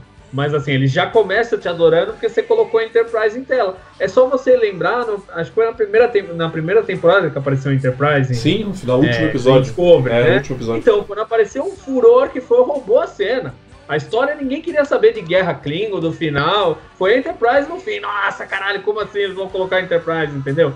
Então, assim, e é até engraçado, dentro desse episódio que a gente discutiu do Unification 3, a hora que aparece o Spock, o Spock de verdade. Sim. A hora que aparece o Leonardo Nimoy, a gente tem aquele sentimento positivo, mas aí a gente olha para Michael e faz aquela cara, hum, né? Aquela coisa meio tipo, hum, você não devia estar tá aí, é só o velhinho que devia estar tá aí. é uma coisa meio assim, né? Tipo, ah, sai daí, sai, que nós queremos ver o velho. Então, assim, é, é, tem aquele vínculo emocional que você fala, mas aí Discovery já fez isso tantas vezes, de uma forma tão canalha, assim, para apelar para o seu lado fã e falar, ó, come um monte de bosta, mas aqui eu ponho uma cerejinha no bolo, né? e é mais ou menos essa cereja, que eu já tô treinado a falar, não, Sim. você tá tentando me enganar. Isso aí é ruim e você tá enfiando para me enganar. Mas isso que tu fala, Paulo, né, assim, eu também senti, opa, legal ali, aquele, aquele impacto, né? É, o coração começa a bater mais forte. Daí vem aquele sentimento que eu tive o mesmo, ah, mas a Michael tá ali. E depois vem a cena dizendo em que foi a Michael que fez o Spock. E daí aquela cena dá mais raiva ainda, não, porque não. há pouco tempo tu viu ali aquele Spock falando que te puxa não só a memória mas toda aquela questão afetiva que tu tem com o personagem e vem aquela bomba, aquela ofensa na, na sequência. Bom, a minha cerveja, a, a minha cerveja acabou, então eu vou encerrar esse programa. Bom, eu vou começar aqui com. Para encerrar esse programa, eu vou começar passando a palavra para o. Eu fiz algum botãozinho. Para o Israel. O Israel aí deixar todos os seus recadinhos finais aí nesse live podcast aí. Então tá, é, Thiago, realmente né? Embora eu entendi que tu me chamar para hoje foi uma punição, mas eu também entendo que é uma honra estar no programa. Uh, agradeço. Uh, acessem lá a nova frota, a gente tem a Frota Live de 15 em 15 dias na sexta-feira. Deixem lá, a gente tenta ler os comentários. É, vamos ter ainda algum alguma frota live sobre Discovery também, né? E a, é, se associa na nova frota. A gente tem a revista Diário de Bordo, os boletins. O pessoal da seção 31 também está lá. Agora, recentemente, a gente recebeu uma história em quadrinho de autoria do Valdomiro. Enfim, entrem por lá e é, mais uma vez obrigado pelo, pelo convite. E eu espero que em alguma outra oportunidade eu possa fazer com vocês o Trecas na Madrugada, mas presencial, bebendo cerveja junto e não tão à distância. É, a distância gera esse problema de a gente poder estar junto, que a ideia é estar junto bebendo. Funcionou uma vez, né? A gente pode fazer mais vezes, mas Israel, muito obrigado mesmo. Desculpa ter feito você aí sofrer mais uma vez. Mas, na, mas a gente está aí tentando, como o Paulo disse, a gente está tentando sempre dar uma inovada no programa com outros conteúdos. Mas obrigado mesmo pela sua participação, está sempre disposto, é, disposto para a gente aqui. E agora para o Paulo. Paulo, deixa aí os seus recadinhos aí do Tá Bom Ouvir. Não, eu só queria pedir pro pessoal curtir lá a página do Facebook do Tá Bom ao Vivo, ela tá crescendo, viu? Cada episódio que o pessoal se revolta aí com o Discovery tá crescendo cada vez mais. Então agradeço a todo mundo que tem curtido, até porque fazer humor não é uma coisa fácil, não agrada a todo mundo, mas a gente tenta sempre fazer o melhor, divertir e rir disso tudo, porque é só uma série, né? é só uma série de TV, não é a vida de ninguém que está sendo destruída, nem a experiência de vida de ninguém que está sendo destruída, não é verdade? Então é isso, curtam lá. Eu sei que o pessoal gosta que eu venha aqui cornetar, então eu vim mais uma vez, passando duas horas aí falando muito bem de Discovery. Tenho certeza que todo mundo que ama Discovery adora os meus comentários. Então queria mandar um abraço especial para todos. É, e lembra. Tá bom, é isso aí, pessoal. Um abraço e. E lembrando que o Paulo ele não, se, ele não fica atrás de uma máscara de um fake. O Tá Bom ao Vivo, né? A gente sabe que é ele, né? Só para deixar claro aqui, né? É, o pessoal acha, não, você. Pô, tá bom, viu? Todo mundo sabe que é. E alguns, e alguns memes têm algumas indicações minhas também, né? Que eu fico feliz de ajudar a fazer. Não, tem. Vários tem sua, tem do Valdomiro, tem uns do Valdomiro que eu censuro, viu? Ah, não, é. Vocês acham que eu não seguro a Não, tem um música? dos. Muitas vezes é muito pior do que vai É, e tem, e tem uns que a gente fala, Valdomiro, não, Valdomiro. Ele vai lá e posta, né? É, fo- é fogo, segurar o Valdomiro. É, aí ele fala, não, se não postar, eu vou postar. Eu falei, bom, você quer postar, porra? Ai, gente, mas meu, muito obrigado pela participação de vocês. Eu tô tentando fazer esses bate-papos de Discovery ficar o mais descontraído poss- possível. Desculpa se a gente é um pouco violento, um pouco bravo. Mas assim, chega de review, sabe, serião, de que é lindo, maravilhoso, sabe? Vamos discutir, vamos debater, sabe? Vamos conversar com vocês de casa. E quero agradecer, tipo, todo mundo que esteve aqui com a gente. A Isabel tá aqui, o Vitor, o Felipe, o Dark. O... Não, o Vitor ficou com a gente aqui o tempo todo, desde o início. o Ad- O Adnei, o Ghostfighter, o Carlos. Eu vi o Fernando por aqui, o Pedro. Então, gente, obrigado mesmo pela participação de vocês. Sem vocês isso aqui não, não acontece. Lembrando que vocês é, tipo, é fundamental pro, pro nosso canal. Peço que vocês entrem, se inscrevam lá no Diário do Capitão, que ajuda muito. E lembrando, esse é um programa gravado ao vivo, tem aqui o corte, mas ele é disponibilizado completo, sem nenhum corte, lá no Trek BR Cash, porque via podcast é mais fácil da gente escutar ele depois, né? Então, muito obrigado e até. Ah, E, e Thiago, só, deixa eu. Posso dar só um último Pode. recado, por favor? Ah, gente, vamos, vamos discutir, vamos, vamos brincar. ah, vamos entender que a gente pode. que essa, esse modo que o Thiago falou, desculpa se nós somos violentos aqui, isso na verdade é empolgação, porque a gente ama Star Trek, né? E a gente pode debater, né? Eh, tinha um programa aqui no Rio Grande do Sul de jornalismo que se chamava Guerrilheiros na Notícia. né? O, o atrativo dele era esse. O pessoal discutia, brigava, mas não era uma briga real, era uma briga por ideias, uma discussão de ideias. Vamos entender que a gente pode fazer isso, que a gente não precisa concordar um com o outro e que essa discussão e essa guerrilha, entre aspas, de debates pode, a gente pode transformar em algo prazeroso. E só faz isso quem ama Star Trek. Quem não ama, tá, tá bom, deixa, tá tudo bom, tá bom, deixa aí. Tá bom. Não, E é engraçado você falou essa do debate, e é uma coisa que eu tenho falado bastante com, com o Thiago. Desculpa me alongar aí, Thiago. Mas ó, fica o, o canal é do Thiago, mas eu tô convidando, venha debater. Se você gosta, vem aqui falar com a gente, porque eu sei que o Thiago como, é, chama muitas pessoas que gostam muito de Discovery e a pessoa recusa, não quer vir debater. Então venha debater, vem falar que é lindo, maravilhoso, ou a mais maravilhosa das maravilhosas obras-primas. E tu pode, e tu pode dizer assim, Israel, tu tá errado por causa disso, disso, disso e disso. Só não dizer, tu é hater, tu não aceita o novo. Isso não é argumento, né? É, vem e discuta. Tu tá errado porque tu tá É. falando, tu tá falando Gaúcho merda. machista. É, é machista. Tu tá falando merda por causa disso. De... Não tenho problema nenhum com isso. Mas venha pro debate, né? Não, não fique no. Você é hater, ponto. Você é machista, ponto. Ó, já tem, tem o nome do programa, é Guerrilheiro. ó, mas isso. Põe, e É. assim, ó, Thiago, quando for presidencial, faz tipo, passa o Não, mas eu tinha- entendeu? cara, eu tenho- Cara. Mas, cara, eu, na verdade, eu tenho, eu tenho já um programa pronto, feito pra fazer pessoalmente, é, pessoalmente com, com dois grupos diferentes. com- eu já tenho um programa feito, a pauta feita, como nem você falou do Passa Repassa. O problema, Paulo, é que o Paulo acompanhou muito esse. Porque o Paulo tá com. Ele aproximou muito mais agora. Nesse ano, ele vem acompanhando o processo do Diário do Capitão e ele viu como gente recusou participar da TrekkerCon. Né? E esse programa meu não rolou com a Nem Passa Repassa por conta disso, né? Porque só porque a pessoa não concorda comigo, ela nem quer participar, né? Ela nem quer brincar, é, entrar nessa brincadeira. Que eu, acho, que eu acho triste. Mas você vê que os dois aqui pediram aí, gente, vamos então entrar no debate aí, vamos deixar muito mais divertido aí a nossa conversa, a nossa brincadeira de Star Trek Discover. Porque eu acho que a gente tá aqui é para agregar e não importa a nossa opinião. Então, muito obrigado por vocês, tá? Eu acho que agora eu posso encerrar o meu programa, né? Trekkers da madrugada. Valeu, conta aí E a eu vou botar a vinheta cara. na cara de vocês! Curta, compartilhe o Diário do Capitão nas redes sociais, que ajuda a gente bastante. Lembrando que todo sábado tem live aqui no Diário do Capitão, né? Normalmente agora à noite, porque a gente tá com mais saco pra fazer à noite. E é isso. e até a próxima. Abraço, Até a próxima. pessoal. E vocês acabaram de escutar mais um podcast do Diário do Capitão. Lembrando que a versão em vídeo você encontra lá no YouTube. E para mais podcasts de Jornada nas Estrelas, entre e acesse Trek BR Cash, uma fusão dos podcasts trekkers brasileiros. Lá você vai encontrar podcasts Sessão 31, Nova Frota e Diário do Capitão. Ou procure no seu aplicativo favorito. Um muito obrigado, até a próxima e engage!